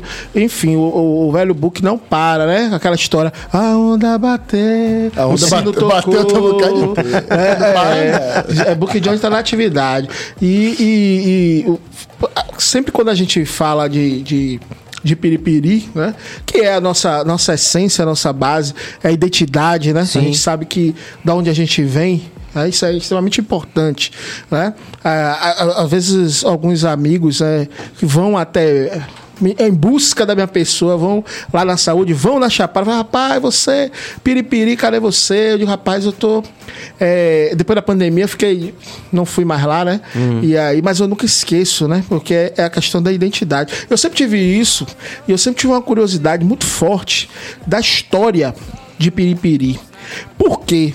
Quando você mora numa comunidade marginalizada pela sociedade, né, pelo poder público, você não, não conhece a história. Conhece, é fácil você conhecer a história dos grandes centros, né, do- dos lugares da elite, Turístico, do subúrbio. Não tem. Isso é apagado. Né? É por isso que eu sempre fiz música falando das pessoas do subúrbio e das pessoas marginalizadas do subúrbio. Né? Aquele anti-herói, aquele que não aparece. Né? E O eu, eu sempre, do eu sempre busquei isso. Né? Quando eu fiz letras na UNEB, minha monografia foi falando de piripiri. E onde foi que eu fui buscar é, material para falar disso? Na nova história, que faz como? Através da literatura. Eu fui buscar um livro de Jorge Amado, chamado Capitão de Longo Curso, que falava. Né, uma passava-se uma história lá e por trás daquela história eu reconheci a história do meu bairro e procurei aquelas pessoas é, mais antigas para confirmar aquilo. né? Eu não preciso também da chancela científica, não negando, obviamente, enquanto acadêmico também, mas eu tenho essa outra possibilidade, a literatura fonte, né? e os conhecedores antigos da- do meu bairro, né? Que é o capitão de longo curso, né? Me mostrou muita coisa, né? Tem um livro também do filho de Sorinha, perdoe aqui, esqueci o nome dele, mas o livro chama-se Entre Mangueiras, que Ah, fala da sim. professora Sorinha. Esse né? livro, é, já me falaram desse de livro, cara. Piripiri. É. né? Ele conta a história da mãe dele, que é uma pessoa importantíssima na comunidade Piripiri, né? E ele conta a história da mãe dele, mas ao mesmo tempo ele conta a história Sim, do bairro, do bairro. né? E extremamente importante isso. Eu estudei lá em Sorinha, tenho amigos até hoje, né? Leandro, Fabrício e tantos outros, né? Que ah, ah, estudei escola infantil. Tô falando de escola infantil. Né? Então, o que acontece? Isso é essência, isso é identidade. Né? Então, É muito importante. Eu estou falando o nome desses dois livros para a galera de Piripiri que está escutando ler, inclusive, né? O Capitão de Longo Curso e, Não e só de o Entre. Mangueiras. E outros, claro, muito bem. outros que, não, que queiram conhecer essa história. Até Serginho falou agora aqui né, da- da- do interesse sobre. É, é uma, uma coisa muito importante. E falando dessa questão eu fiz uma música chamada Exemplo de Humildade, que fala né, justamente desse sujeito que vem do interior e veio morar em Piripiri. E tem toda uma história, né, Andrezinho? Tem, sim. E Serginho deu a honra né, de fazer uma participação nessa música, né, cara? Honra e, e foi assim uma, uma coisa que realmente me deu muito orgulho de ver você cantando um trecho de uma música minha, música nossa, claro. E Andrezinho vai cantar, né? Manda aí, Vou manda aí, sim, manda aí. vou, manda vou aí. cantar. Eu vou falar sobre a questão de Piripiri também, porque é, Cafos falou sobre a questão literária, eu vou falar sobre a questão pragmática, o processo de colonização. O que pese a questão indígena, eu vou Sim. entrar já para a, a- a questão da povoação ferroviária. Meu avô, Ildio Cafos Nogueira, Piripiri, para quem não sabe, Piripiri foi uma das mais importantes oficinas da rede ferroviária federal. Lá não só se consertava trem, mas lá se produziam trens também. Era uma das maiores oficinas de trem do Brasil, de locomotiva. E as locomotivas elas, iam de calçada a Lagoinhas. Olha só. Meu avô era mecânico da, da Leste brasileira. Sim. Ele veio de Aramari, que já era uma oficina lá, uma oficina menor. O governo federal estabeleceu uma ampliação da, da- do sistema. Periperi. Aí tem um conjunto na beira da praia que é um conjunto de habitacion, hab- habitacional de empregados da rede Da rede ferroviária, da Leste brasileira. Sim. Nesse, nesse processo todo da Leste chegar, chegou também o Centro Industrial de Aratu e o Polo eh, de Camaçari. Sim. Então, houve uma reabitação de Peripiri. Sim. De- Dentre figuras do Polo Petroquímico, do Sim. Centro Industrial de Aratu e da Rede Ferroviária Federal. Então, Peripiri foi repovoado. De uma forma bem... Não, não- não forçada, foi, Sim, foi natural. algo natural. Sim. Os conjuntos habitacionais foram construídos no- na Ilha de São João, outros lugares, mas Peripiri foi che- foram chegando. Muita Sim. gente foi chegando por casa de veraneio, foram comprando casas com família. É, rejeitava os conjuntos habita- habitacionais que foram construídos na Ilha de São João e outros lugares mais. Ah, e aí tá. foi, foi, foi habitando, aí Peripiri se transformou num lugar praticamente o interior. A gente nasceu e cresceu. Era o interior Peripiri. Peripiri, a violência que tinha em Peripiri era atropelo na suburbana. Não existia roubo, não existia. O roubo que a gente fala de mão armada. Sim, sim. Pra pessoa ter um revólver em Peripiri era o quê, cara? Era, Era difícil. Difícil. Uma quadrilha de pintinho. Era, era, era, não, aí era outra história. Era outra um história. negócio mais complexo. Mas aí já foi quando chegou o tráfico, talvez? Os anos Não, não, 80. bem antes. Era assalto a banco. Ah, tá. Ah, os Não anos tinha tráfico, 80. é. Aí, aí, aí os anos Aí é mais 80. elitizado. Assalto a Não. banco é outra. outra... Era uma quadrilha de assalto a banco que tinha lá e o resto era tudo. N- Quando a gente Quer dizer, chama- não tinha um, um- é. não tinha um histórico de crime na No- comunidade. notícia de morte. Morreu alguém velho, Sim. ou atropelado pelo trem, ou pela na suburbana por um carro. Era isso aí, Piripiri. E era um bairro que a gente Até cresceu. anos 80, Até os né? anos 80. Começa depois a, a, a vir outras formas de, de, de De êxodo. de êxodo. né? A, a- a nova constituinte, que é, inclusive, a, a, a fonte dessa história, porque a gente começou, eu fiz essa música, na verdade, do, o Rode da banda, ele era de Cachoeira e migrou pra... Piripiri, né? Enfim, e morava na favela lá da Constituinte. Ele falava dos grupos de extermínio que tinha lá. Que a partir dos anos 90 aí começa Aí a mudar tudo, né? chegou, é. E aí que acontece? A música fala, fala dessa, dessa, dessa figura, né? Que toda a criminalidade está em volta, mas ele não se rende à ideia de, de, de paz, né? E, e- e- porque muita gente tem uma ideia equivocada, né? De favela, né? De periferia. Muita gente, é. acha que a maioria é uma coisa Acho que a absurda, né? mídia, de, de uma forma geral, contribui muito para essa, essa percepção equivocada, exatamente. É, um, é porque vende, notícia vende, É. vende dessa forma. Porra, bicho, mas isso que é muito louco. Muita cara. coisa pro- louco, provoca assim. o que temos hoje em dia de combate, ah, todo esse processo Eu não de... consigo me conciliar com essas ideias aí. De fato, é, talvez seja por isso que, voltando um pouquinho àquela coisa que a gente falou do reggae como uma música de consciência, porque a gente fala assim, não, mas peraí. Né? Aí quando a gente fala assim, não, mas peraí, aí os caras falam assim, é, esse menino aí tá perguntando demais. É, Ó, não venha Entende, não.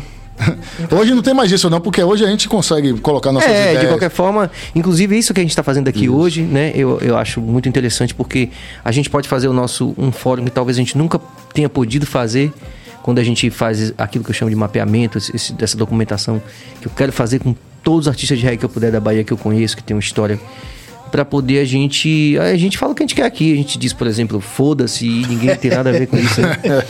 teve uma interação que o Caba chamou só para vocês tocarem a canção Joga de novo. que eu acho que tinha a ver com esse contexto para poder a gente fazer um arremate e a gente tocar a música.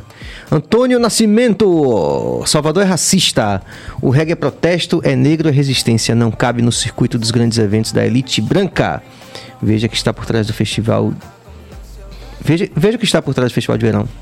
Uma pergunta, ele termina a per- uma pergunta. Obrigado pela interação. Se quiserem comentar antes da música. Fabiane Almeida!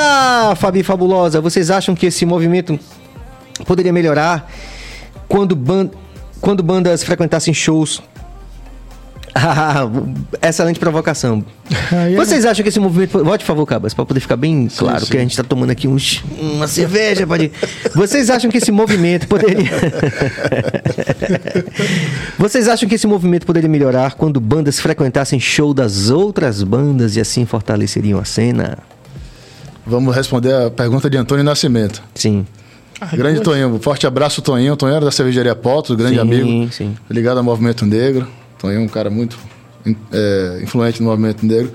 E ele é uma provocação mesmo, né? Sim. Tudo aquele processo que a gente já conversou hoje aqui e tal. Festival de verão, toca Hum. rock, toca os meninos aí, bota os Mauricinhos, bota as Patricinhas, aquela coisa de que a gente estava acostumado antigamente, né? Sim. Tá mudando. É, é Tá, verdade. tá mudando, Toninho.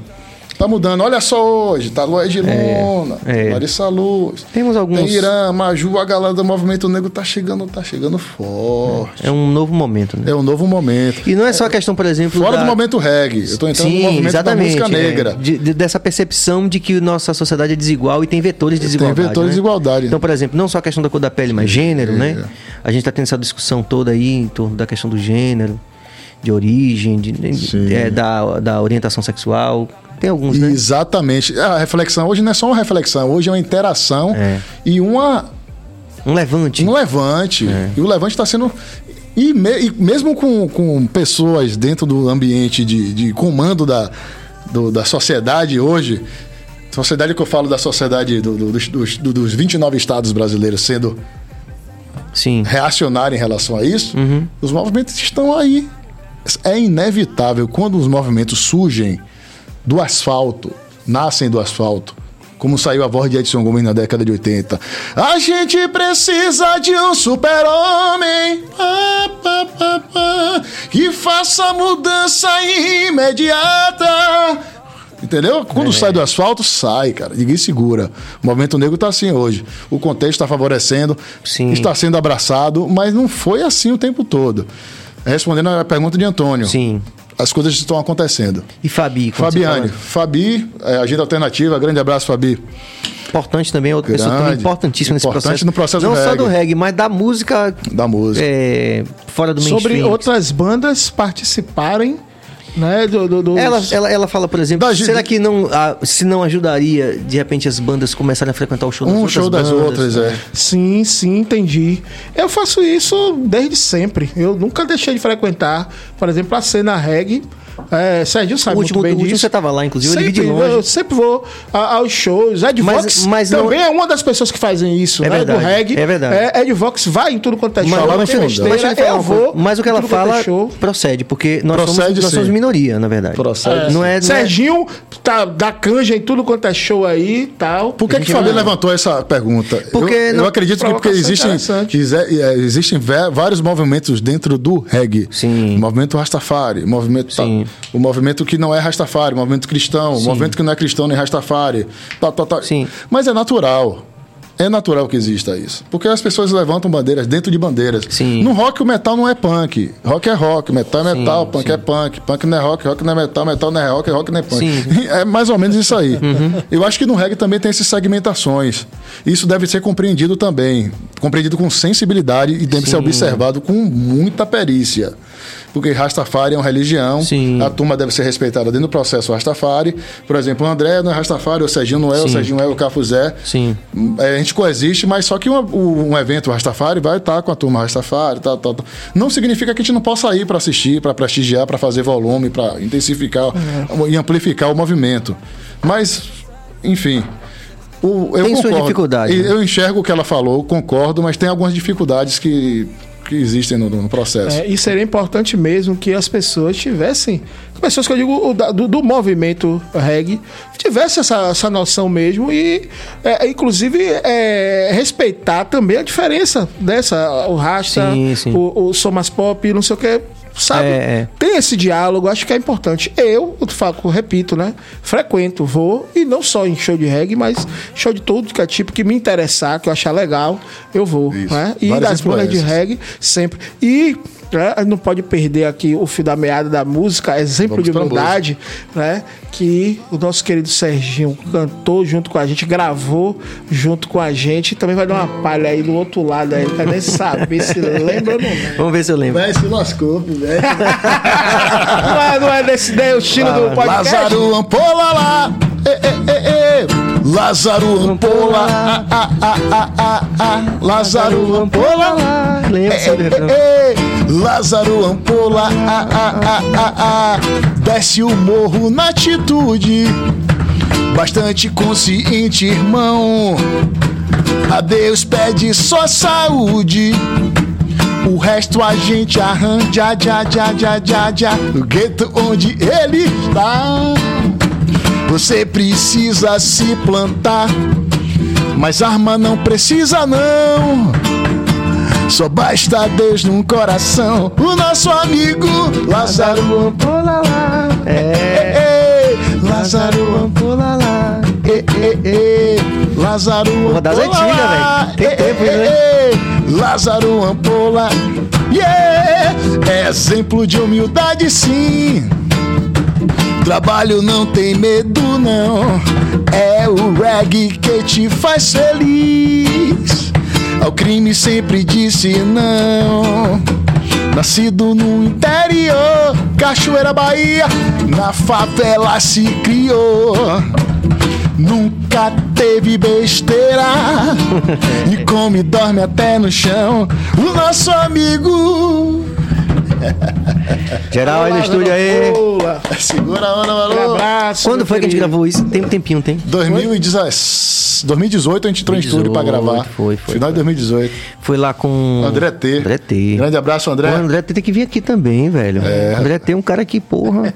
Importantíssimo pra música Porra. baiana. Ele tem matizes no rock. É, velho. Gravou reggae, axé music. Pô, o cara dedicou a vida dele a essa onda, A né, velho? música. Mas, Assim, tá- e com certeza faz parte da história de muitos artistas do alternativo. Não Sim. só do alternativo, mas com certeza o grosso da atuação dele ainda tá no mercado da música que não é do mainstream. Tem- né? teve, teve disco que o André foi diretor fonográfico, diretor executivo, ganhou o prêmio do VMB. E que ele teve problema. É, André tem uma- um, Sim. longo histórico aí Ah, com certeza. De, de militância, né? de militância. Tem mais interação, Cabas? Vamos lá, vamos, vamos valorizar algumas interações. Você vai mandando aí pra gente. Prince Adamo! Prince, eu vou falar aqui logo, porque é o seguinte, o, o- como diz o, a filosofia do cara de bar, o homem é de momento, né? Então vou falar logo. Prince, é inadmissível que você não tenha vindo mais aqui, Prince. Pô, como é que pode? Você é essencial no BaiaCast. Volte aí, Cabas. Pera aí, rapaz. Não, não li, não. Alô, BaiaCast, que saudade, meus irmãos. Vai, vem aqui. Você não pode deixar de vir aqui. Obrigado, Prince. É um guerreiro também, um cara que, né? Sim, Prince tem uma grande é, história no reggae é. music. E tem uma atitude massa também, né? De respeito. Muito, muito grande. Uma, pessoa muito respeitosa, um É, rapaz um cara massa. batalhador. De Camacan, Os né? canibais vêm, é, de Camacan. Os canibais vêm também, a gente já tá aqui. Canibais? Cadê? Ô, Billy. Isso, Porra, Billy. canibais! Porra, Billy. Eu bebo e Billy fica. Os canibais é uma banda que eu adoro, cara. É, que eu, eu, têm eu sou louco por Ska, né? Scatalites, Dandy Livingstone no Rocksteady, aquela turma antiga do. do- que, que colonizou a Grã-Bretanha, jogou Sim. Jamaica em cima da Grã-Bretanha, botou os operários para dançar no porto, nas fábricas da, da, da Inglaterra. Essa turma é, É um processo fantástico mesmo de. de- sensacional. de- Colonização. É, de. Se você me colonizou economicamente, eu tô te É, colonizando exatamente. artisticamente. é. Reco- recolonização, né? É, só que ensina. Fantástico. Zé Silva, já teve eventos que toquei. Voltando. Volta, Cabas. Já teve eventos que eu toquei que as bandas só iam pra tocar e iam embora sem prestigiar outra. Isso é uma falta de. de- não vou dizer de educação, mas de. É uma puta falta de sacanagem, uma como diz o puta meme. falta de sacanagem, É. bicho. Tá ali a turma, porra. Eu tô vendo hoje em dia diferente, viu, Zé? Eu tô vendo a turma chegar junto. Que bom. Tomara que continue assim, tomara que a turma continue. Eu tava vendo o último evento que teve no. no, no que o Adão Negro tocou, do Stefan, é, Edson Gomes, do An, o Edson Gomes foi tribo de Já, né? Sim. Eu tava assistindo por alto, que eu tava Sim, em casa, não sim. pude ir. E tava vendo uma turma ali na cerca. Sim, sim. No show de ponto de equilíbrio tinha é, Jeremias na cerca. No ponto no show Sim, que teve sim, Serginho, sim. que Jeremias participou, É. tinha o, O Gelê tava lá até o final, ele não sabia, eu chamei. o pessoal na, Na hora. cerca lá. Mas, Eu na cerquinha lá do lado. Não tinha combinado, não. Eu chamei, vem aqui cantar, sacana. Eu, eu gosto bom muito assim, né? É, não, eu gosto muito disso. Murilo, Murilo Pedreira. Porra, Cláudio, Legião. Murilo Pedreira, rapaz. Já vou fazer aqui seu marketing, que eu sei que aí você quer, né? Eu tô editando o, o livro dele. É, Murilo Pedreira, é, de lá da Chapada Diamantina. Sim. O, o livro dele é. Ah, ele tá falando da camisa. Eu sei que ele tá falando Oh, da camisa, não mas vi- ele é fã de Legião Urbana. ainda, não. Ah. Ele é fã de Legião Urbana. E eu tô editando o livro dele. E realmente, é, Algas Não Matam a Sede.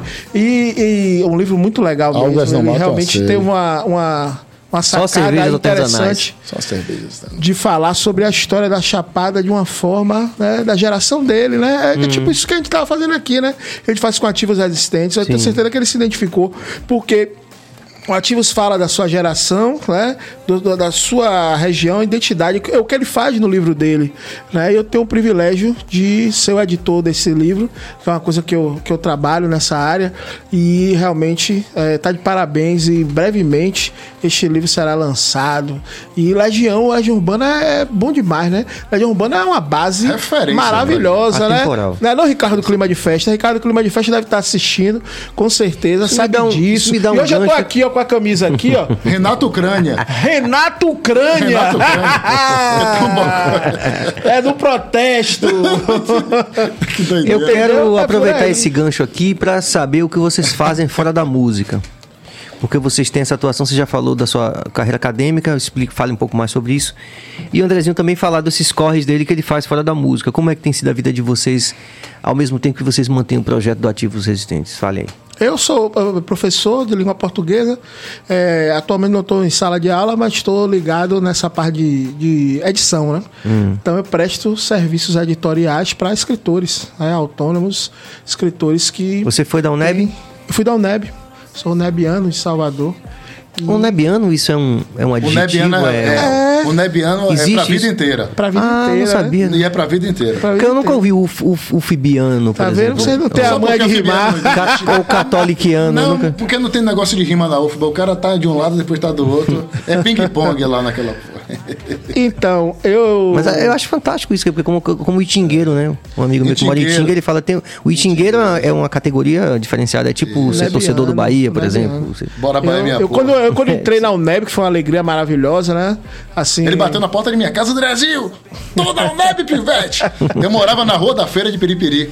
Na verdade, eu morava, mas não dormia, só morava. Sim. Porque 5 é horas da manhã, Caju Caju Ricartinho, é um assunto divertido. Um fala do lado um beijo, outro lá, na feira lá embaixo. Caju, era, era a feira de Peripiri, era um sim, barulho sim. da porra. 5 da manhã já? 5 da manhã já. Tá, porra. Feira é aquela sim. coisa que começa antes do dia começar, né? Aí, pois é, é aí que acontece. Você formou na UNEB? É, eu fiz, eu fiz o NEB 2004, 2008.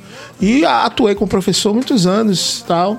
E aí segui outros outros caminhos para mais essa área né, é, do mundo da edição. E eu sou livreiro, né? Eu sou livreiro já há mais de vinte e tantos anos, né?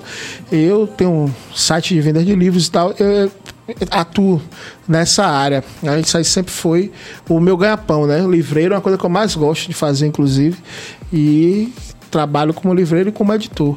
E a música sempre foi uma questão de atitude, né? De fazer, de passar uma ideia, né? De fazer o som, de gostar.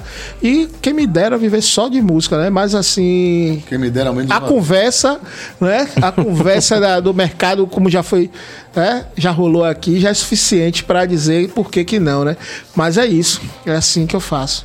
É, eu só queria fazer uma ressalva em relação a isso que você falou, porque eu acho legal quando a gente. Toda vez que tem artistas que vêm aqui é, que poss possam falar de suas experiências é, é, pessoais. Pessoais, assim. Não, até profissionais fora da música. Porque a gente. Eu imagino que com vocês também aconteça isso. A gente que já é veterano da arte, as pessoas perguntam assim, pô, mas e aí, como é que você conseguiu conseguir tocar sua música até hoje? Então, eu sinto que tem essa coisa de, de, como documentação de muita gente jovem que pode ter uma referência na gente, assim. Porque às vezes o cara acha que são coisas completamente excludentes. E a gente dá sempre, eu sempre estou preocupado com isso, de dizer assim, dar essa referência. A gente fala de clássicos como Gilberto Gil, que trabalhou na Jesse Lever, ou enfim, que não são. que na verdade isso é muito mais comum para quem faz arte no Brasil e, e, e, fazendo aquele meio de campo ali com outra profissão do que o inverso, do que se dedicar à música. Então você tem toda essa atuação no, no na sua área também. Quer dizer, você é meu colega de profissão também, né? Ah, é, sim. Porque sim. eu sou, na verdade, sou o Fibiano, só isso, mas sou da, minha, sou da mesma área. Você agora que aprendeu essa história. Você é de letras, né? É, é inglês, você é inglês, né?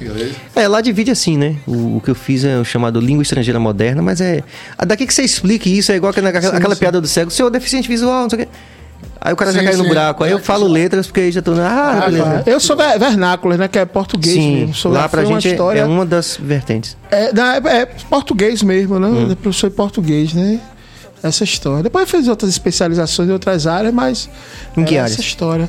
Eu fiz é, um pouco de história, um pouco de filosofia, um pouco de gestão de marketing, é, é, enfim, é uma, uma, a gente vai fazer essas especializações e mais especializações na área de edição, né? Que é uma coisa que eu tô mais focado, ah, porque eu tá. entrei nessa onda naquela coisa do professor, né?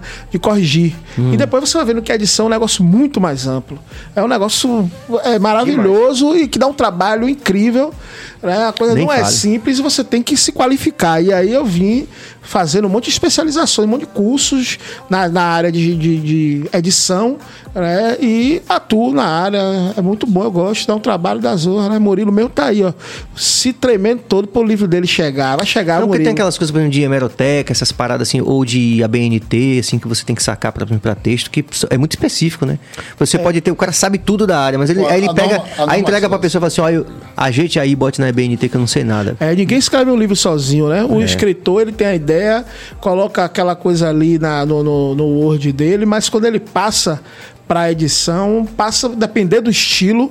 No caso do, do, do livro de Murilo, é, é, é, um romance, é uma coisa que tem uma complexidade na área de edição menor. Hum. Mas quando você pega um livro não ficcional, é problema, depender do tipo uma coletânea. São vários, várias pessoas com várias mentalidades diferentes, com vários erros diferentes, com, sabe? É um, um problema muito grande. É quando você falou aí, a BNT e tal, não sei o quê é o seguinte: se o livro for acadêmico, de fato, para sair academicamente, ele vai seguir a risca ali. Mas, em geral, do ponto de vista, as editoras não seguem a BNT à risca. Hum. Até porque, se você for levar em consideração espaçamentos, essas coisas, não vai ficar grande e comercialmente não funciona. Inviável. É um gera, exemplo. Gera custo. É só um exemplo que eu estou dando hum, em tá. relação tá. à BNT, né? Hum. Mas você tem que levar em consideração, por exemplo, referências tem que rolar, né? Por exemplo, é, né? Textos aí, acadêmicos, não, não tem como, né? Essa parte é. aí não tem como. É. Né? Mas aí, aí assim. É, mas você está certo, tem é, várias especificidades, são várias pessoas que trabalham até é, chegar livro didático livro. é uma coisa louca. O livro didático são muitas pessoas trabalhando juntas para que a coisa aconteça, né? São várias equipes, né? E tem a parte de tradução, né? A parte de tradução que é um negócio muito complexo, né? Porque uma pessoa traduzir uma ideia de outra pessoa que está do outro lado do planeta. Por exemplo, poesia. É brincadeira traduzir Sim. poesia. Quando é linguagem subjetiva, eu faço isso também. É, é complicado. Mas realmente é um E nós já fizemos um lance, né? Nós temos uma, uma, é. uma parceria. Tem um entre vírgulas aí. Tem uma música que vai sair, é uma surpresa. É... A participação é surpresa. Ninguém sabe mais. A letra é Cafos Nogueira, tradução Serginho, então a música ah, é, é verdade, Cafos Nogueira. tem essa também, né? Tem essa. É, tem uma participação internacional surpresa nessa música. Opa. A gente tá guardando ela Rapaz, embaixo do travesseiro. Cara, e, e, depois que rolou, primeiro rolou a ideia da participação. Aí eu fiz, pô, bicho, vou traduzir esse negócio ao sim, pé da letra. Tem que chamar alguém que saque o inglês e que seja do reggae. Entendeu? Quem? Quem? Quem? Fala, na hora, viu? Nasceu o Serginho, velho. Eu digo, não, o Serginho, velho. Porque Serginho é de inglês e Serginho e agora, é do reggae. Quem poderá me defender? Nos ajudar. Rapaz, aí quando eu mandei, liguei pra Serginho, o Serginho na hora, velho. Thunder, bora. Thundercat. Aí oh. ficou lá o tempão com a letra, não sei o quê. Quando voltou, voltou com uma parada, rapaz. Tá muito linda, interessante. Tá linda, porque ele entendeu o, a, a, ideia que era mais importante. Porque não é traduzir. É. Não é botar no, no Google nisso, é. traduções falar nisso, baixem as armas, baixem os tanques de guerra, por favor. Veio com, junto com. Baixem as armas, baixem os tanques de guerra. A gente não precisa mais disso. A gente precisa mais de OTAN, a gente não precisa mais de Pacto de Varsóvia, não precisa mais de nenhuma aliança militar no mundo. Por que expandir a aliança militar? Por que provocar adversário? Por que adversário invadir terras democraticamente autônomas? Por que invadir países, países árabes? de povos que historicamente não, não têm afinidade sentimental ou cultural nossa e que os jornais não fazem aquela aquele estardalhaço midiático como estão fazendo. Bob Marley falou muito, né, cara? Muito. Fala muito, aí, muito. vai. Tem várias coisas, por exemplo, que, sobre essa questão que, que eu acho que são colocadas eh, para debaixo do tapete, né? A questão, por exemplo, do embora a Ucrânia seja um estado, como você falou, autônomo, né? Quer dizer, é um, soberano. Soberano. Mas, pô, aquela questão, por exemplo, das imagens que a gente viu que pessoas negras foram impedidas de entrar nos. Entende, Sérgio? É, como é, é que as coisas estão. Como é que a relatividade da, da, da, da, indignação ela, ela, ela é estabelecida? O Lázaro diretor, falou isso aqui. O diretor de Panteras Negras, o cara foi sacar dinheiro na conta dele, a policial, por que, que você não foi consultar o gerente? Eu cheguei, pô, pra, pra tirar dinheiro na minha conta, brother. Hum. Porra, velho. É. é minha conta, brother. É intransferível, meu cartão é intransferível, incomunicável, é meu. Minhas informações são sigilosas. Por que, que eu tenho que transferir informação antes de fazer a minha operação? Sim. É, o mundo tá louco, bro. O mundo tá louco. A, a gente, o sentimento que a gente deveria ter de fraternidade, de, de companheirismo, de, de solidariedade, ele não existe. É, é relativizado a todo instante. Notícia de imprensa. é- Essa questão que você colocou, por exemplo, que a gente não tá vendo o Ocidente falar com tanta veemência, que é o porquê da OTAN ainda existir se o Pacto de Varsóvia deixou de existir. O Pacto Varsóvia deixou de existir e o acerto foi que a OTAN não expandisse pro leste europeu. É. A OTAN cercou a Rússia toda. Que loucura. Quer dizer, aí complica o cálculo, né? Complica Porque, o cálculo, Como eu vejo assim, lógico que a gente não vai assinar embaixo a invasão. não, a gente não tá violência. ensinando, a gente tá entendendo o que é que, é que tá Mas- acontecendo. Mas é meio tipo, pô, isso também tem que, tem que entender o contexto da parada. Então né? tem que entender o que está acontecendo. Não pode você muita estar só coisa. consumindo notícia de imprensa sem refletir. Vai consumir documentário. Inclusive é algo que, que assim, que nós estamos vivendo um momento no Brasil e que é muito difícil a gente estabelecer uma. Principalmente quando a gente está falando do nosso quintal, estabelecer uma, uma- um diálogo mais. é, com ponderação, né? Dizer assim. Como eu falei aqui algumas vezes, ó, eu não quero discutir também política assim de uma forma rasteira, assim, sabe, chavão. E tem, tá tá difícil fazer isso, Bora, bora, bora, pera aí, bora ver. Vamos Por exemplo, eu perguntei pra muita gente aqui. Todo mundo sabe que, eh, historicamente, nós somos mais voltados pro universo da, da esquerda. Sim. Mas eu perguntei a muita gente da esquerda aqui. Eu perguntei a Alice Portugal aqui, perguntei, vem cá, na sua opinião, onde foi que a gente errou? É uma pergunta válida, né? Você quer minha opinião? Reforma. Quero. Reforma. Eu estudo Estado. Eu gosto de estudar Estado e geopolítica. Sim. Essa é a minha função. Eu gosto de estudar estrutura. Casa começa pelo alicerce. Reforme sua casa. Se ela não tiver com base, você vai reformar, vai fazer a base para construir construir o alicerce em cima. Faltou reforma. Reforma presidencial e trabalhista. Porque aí você deixou o canal aberto para que os caras chegassem, tomassem poder e fizessem do jeito que eles fizeram. É a minha opinião. É reforma. Na questão geopolítica, é da mesma forma. Tem que haver reforma. Agora, quando você fala em geopolítica, por exemplo, só pra, é, porque eu ainda quero que você fale da sua, da sua atuação profissional fora da música. Sim. Mas para não perder esse gancho é, da geopolítica, fica, será que não fica difícil a gente entender geopolítica quando você vê, por exemplo, é, Vou falar assim, vou tentar falar de uma forma, como eu digo sempre, não é uma coisa chata, nós somos os anjos, eles são demônios, não é isso não. Mas vou citar dois exemplos que contrastam, né, para poder dizer que eu estou defendendo um lado nem do outro. Não é, não é complicado, por exemplo, o nosso presidente colocar é, flores no túmulo de soldados comunistas e ao... calma. Não, me, não me chame de comunista, não me chame de comunista. E ao mesmo tempo não é complicado um, um- um- um presidente democrata americano dizer que a Venezuela é de fuder agora? Quer dizer, onde é que a gente fica ideologicamente? É, a pós-modernidade. É, os é, tipo assim, ó, complicar mais é a pós-modernidade. Eu não vou dizer, os americanos não têm amigos, tem jogo de interesses. Não é só os americanos. É porque a turma- os americanos não têm amigos, tem jogo de interesse. Porque ele vai chegar agora a provocar a Rússia a- a- pegando a Venezuela, que é amigo, que é um inimigo. Que era o Satanás, né? que era o Satanás. Maduro era o Satanás, agora já não é mais, como é que... Rapaz, Como é que é bicho, é, complicado, viu, Sérgio? É complicado, porque o jogo de interesse está todo instante povoando o nosso processo. Sim. Pra você ter ideia, deixa eu te explicar uma coisa muito curiosa. Ninguém sabe. Eu tava conversando com o Rafael Costa hoje em dia, outro dia. Cheguei, Rafael, você sabia quem é o chefe de estado da, da Jamaica? Aí perguntei pra outra pessoa que tava do lado, perguntei pra um bocado de você sabe quem é o chefe de estado? Você sabe quem é o chefe de estado da Jamaica? Ainda é aquela história do Commonwealth lá da, da, Você- da né, rainha, não? Ok. A chefe- o chefe de estado da Jamaica é a Rainha Elizabeth. Sim. Aí você chega, pô, Jamaica. Que Aquela veadura de morrer. Pô, que porra é essa, Jamaica? Pô, veadura de morrer. Que Jamaica é essa? Aí você chega, não é só que Jamaica é essa, não, porra. Você É, sabe velho? quem é o chefe de estado da Austrália? Rainha Elizabeth. No Brasil, acumula o chefe de estado, o presidente da República, Sim. que é chefe de governo e chefe de estado. Na Jamaica, o chefe de estado é Rainha Elizabeth. Na Austrália, chefe de estado. Você vê que é, é complicada a política mundial. Não é simples de responder. Conseguinte, na Nova Zelândia também? Também. Rainha Elizabeth, bicho. É, quer dizer, aquela a velhinha lá tá lá que matou até o vírus da Covid. Oh, desculpe, foi mal a piada. Tá lá, É. o chefe de Mas ela é Estado. dura de morrer mesmo, independente dessa questão da Covid, ela é dura de morrer mesmo. Dura, velhinha. Dura. Porque também com a estrutura toda. Eu acho que o príncipe redor. Charles deve dizer assim, porra, bicho. Eu não posso- Rapaz, Logo na minha vez. fuleiro. Na minha vez, Pivete. Toca o reggae aí, meu irmão. É, toca o reggae, toca o reggae. É o assunto mais curioso, Serginho. Até hoje que eu percebi que é quem é o chefe de Estado da Jamaica. Sim, Aí, então vamos tocar. Baixem as armas, por favor. sim, fica à Vamos vontade. baixar as armas, velho. Ok. Não, a segurança não pode estar na cintura. Ah, irmão, a segurança forte está na oração. Carga opressão, aumentam a dor. Mas se lembre de Cristo na troca de amor. Não deixe que palavras belas pareçam besteiras. Limpe as lágrimas dos olhos, tire o sangue da mão, irmão. Eu, se fosse você, largava a violência. Eu, se fosse você, largava essa dor.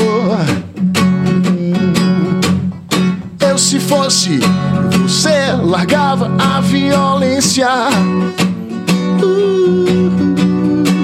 Eu, se fosse você, largava essa dor. Muito bom. Geral aí no estúdio aí, Cabas. Cabas, vai fazer alguma interação com os meninos aqui?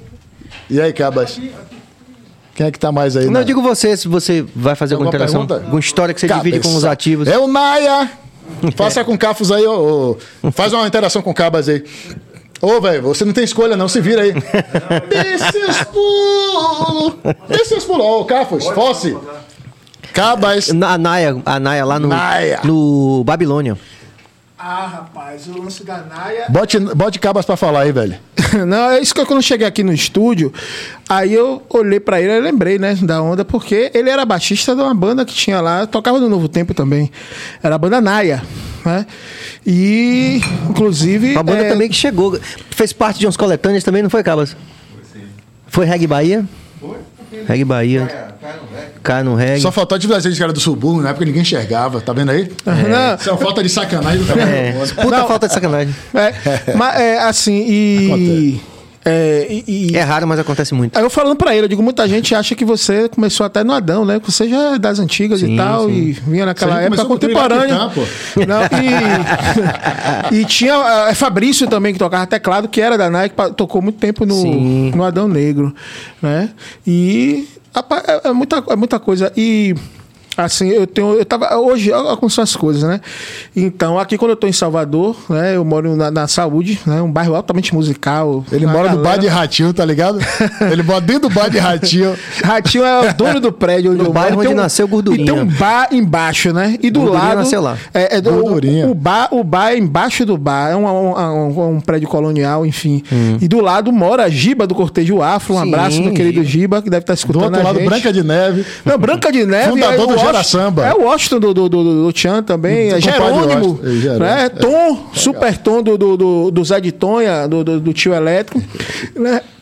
Gilmário, Dolodô. É tanta gente lá na saúde, mora muito músico, né? É um lugar altamente musical. Musical, eu tava no bar, né? Tomando uma cerveja antes de vir pra cá, antes de Andrezinho chegar. Mentira. E aí, o que, é que foi? Aí quando eu tô chegando lá, quando eu tô lá, tinha um cara.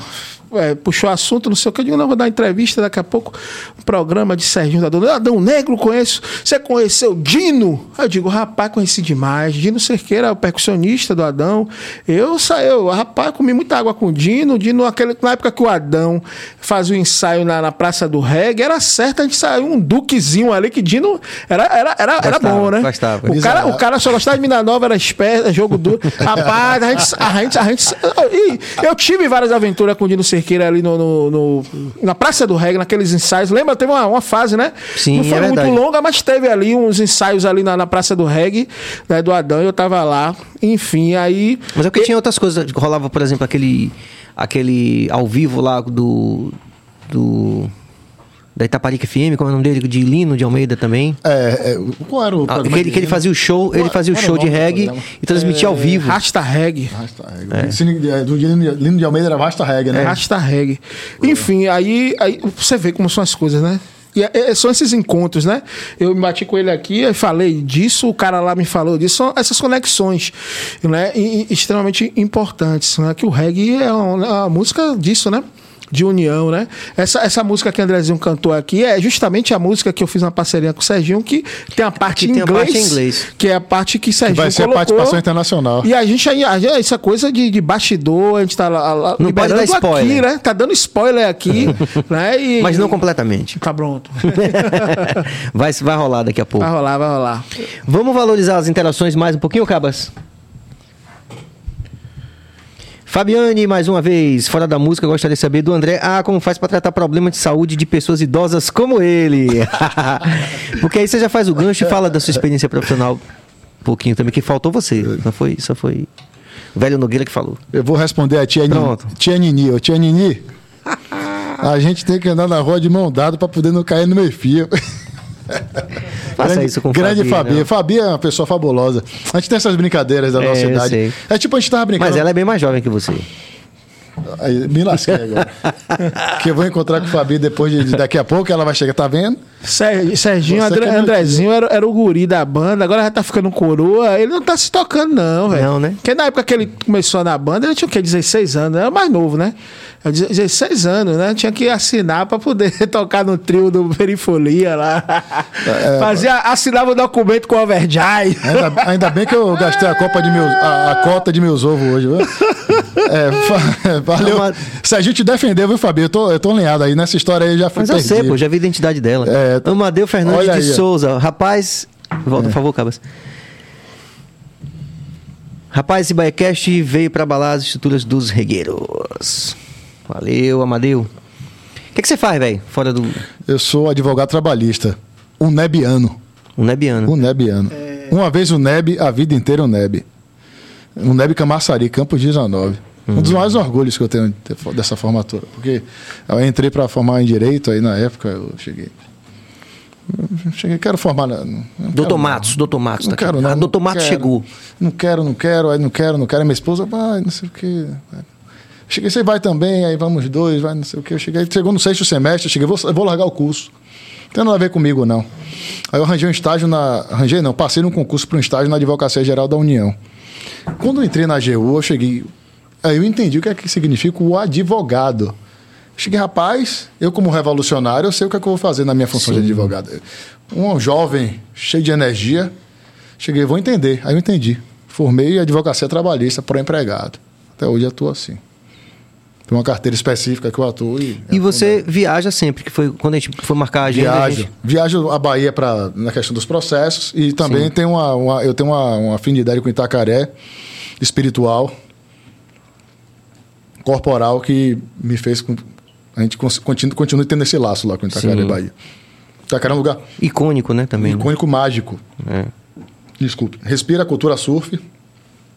É, regenerou minha saúde, que estava aqui Hum. basicamente na, na, na questão urbana, Babilônia e tal. A gente está na Babilônia, né, Beno? Né, Sérgio? Na Babilônia. A gente está aqui. O que a gente gosta de Salvador, o que a gente gosta da cidade grande é a, a respirar a cultura, é entender a sociedade, é poder intervir. Mas quando você chega no lugar daquele, você se enxerga um pouquinho como eu, onde é que eu posso me enxergar, onde é que eu posso me Sim. estabelecer, onde é que eu posso melhorar, onde é que eu posso me curar, para depois eu voltar para Babilônia e Sim. Cheio de energia e sentar Que é meio que a Chapada também tem, né? É o que a Chapada tem. A Chapada é energia de cachoeira, energia de paisagem e temperatura. Itacaré a gente remando no surf mesmo, cultura surf. Rafa. Então você é um surfista de piripiri, o que defina pra gente não... Surfista de Piripiri é o seguinte, você sai, é, é, você é um cara liso, né? A gente é de família pobre. Aí o cara quer, quer ser surfista, o cara, pô, você é maluco? É, Você é maluco? Você tomou o quê? Não, não, eu quero surfar e tal. Aí você pega uma prancha velha lá, de compra de 10 reais, fazendo 800 caixas de cerveja.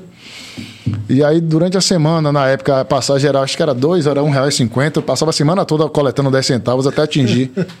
A 3 cota, reais. sim. 3 reais não, era 6 reais, Sérgio. Porque tinha dois buzu para ir e dois Era para voltar. Pra eu chegar em Jaguaribe era o seguinte: eu tinha que sair 6 da manhã de Piripiri, chegar em Jaguaribe 10 da manhã Caramba. surfar o dia todo sem protetor solar, sem porra nenhuma, levar um real do cachorro quente com caldo de cana, que era o que a única refeição do dia, torcer pra não pegar uma caganeira com cachorro quente pra não voltar com dor de barriga na volta pra Peripiri. Ai, merda, velho. E aí depois voltava, chegar em Peripiri de noite, cheio de alegria, uma energia É. fabulosa. O mar. Aí quando eu compreendi o que, é que era aquilo que o mar fazia com a Sim, gente, sim, sim. foi o que eu entendi o que é a força do surf. Sim. Que é a força da natureza, a força do sal, do, do- da interação e tal. E quando criança eu não compreendia aquilo ali. Você surfa ainda hoje? Sim, por isso que eu, tô, eu fico Tem em Itacaré, direto. sempre. Sim. Eu tô sempre lá em Itacaré. Paraíso. Os meninos do Planta e Raiz também, quando vão lá, não perdem a oportunidade. É, tem planta e raiz, é, Rodrigo Piccolo também do Marco Seco, tá Sim, sempre lá. sim. Tem uma galera. É, Fauzi tava outro dia do lado do meu vizinho lá, Fauzi tava, tocou muita ideia lá. Hein? É Conversei muito com o Fauzi. Foi o que eu tava comentando no início. Ah, a história do- Comentando sobre Fauzi. Fauzi, porra, rapaz, que coisa legal. Que compreender essas coisas. Chegou o Sampaio Sabores!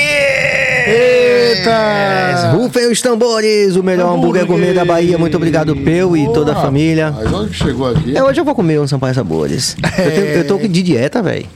É, rapaz. Aí não é todo dia que eu posso. Aí o, o, o apoiador ai. fala assim: pô, velho, você não vai comer ao vivo? Eu digo: "Ah, tem dia que eu vou comer, tem dia que não. Rapaz, eu que tô precisando de uma dieta, viu, velho? Que eu tô, meu negócio tá complicado, É, né, né? Serginho? Negócio de, de editar É. livro Não, não, e o dia todo trabalhando, trabalhando no de computador, casa, né? né? É, é, Eu me isso referi a é, isso. é complicado. né? Tem- é, mas, mas também, não vou mentir, não. É, é, é você se organizar para É. malhar, né? Quando tava lá no início da pandemia, eu tava malhando direto lá na Chapada, Sim. né? E o que me atraiu da Você Chapada. faz trilha lá, essas coisas? Não, não sou da, das trilhas, não.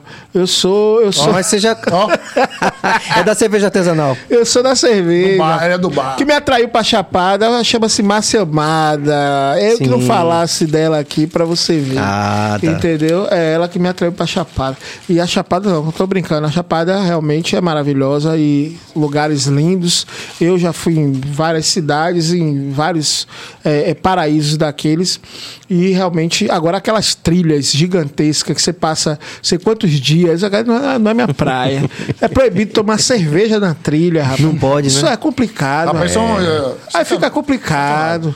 Fica complicado. E é, é- é complicado. Aí o que acontece? Né? Na Chapada, não só na Chapada, quando eu tô aqui em Salvador, por conta do. do- do- da empresa mesmo, da minha empresa, de ter que resolver as coisas Uhum. aqui também. E aí fica a transição lá para casa, tal, com essa coisa. É, eu passo muito tempo dentro de casa, né? Trabalhando. Sim.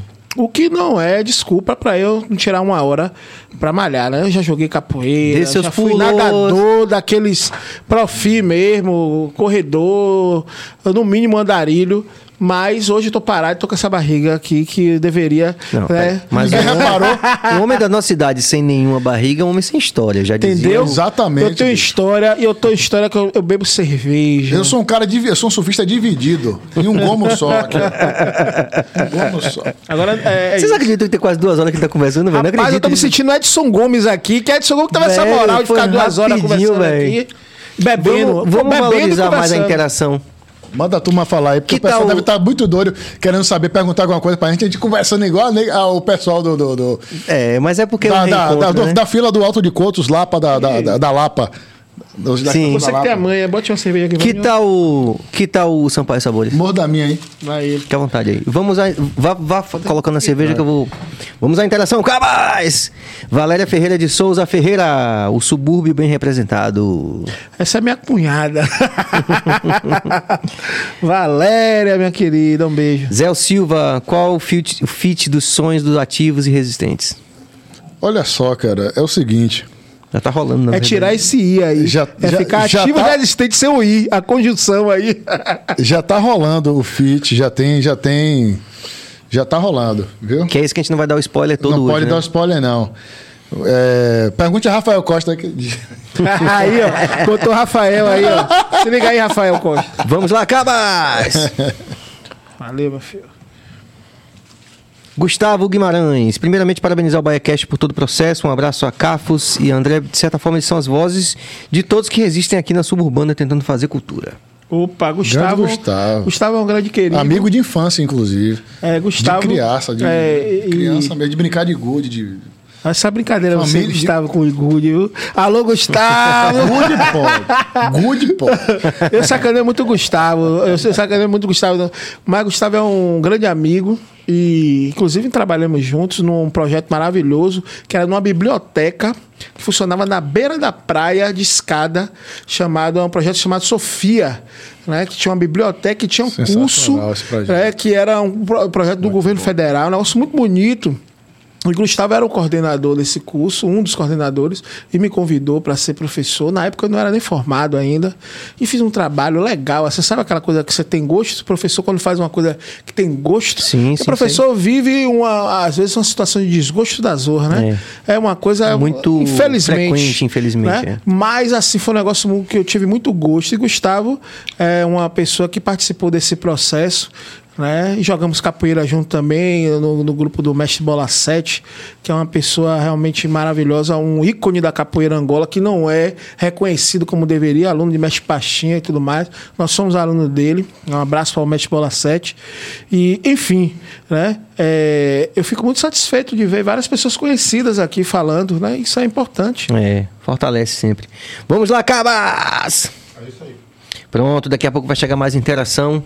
Galera, eu realmente não acredito. Ó, de todos, eu não sei se foi a cerveja que a gente tomou, mas de todos os podcasts, já teve gente que, que passou aqui, sei lá, três horas, não foi, Cabas? Três horas e meia. Mas eu não acredito que a gente tá conversando há duas horas, não, velho. Foi muito. Sérgio, foi é o seguinte, é, é, o, a empatia, é. a história, a sinceridade, o, o, um amor pelo projeto. Fraternal, né? Pela, pela música reggae.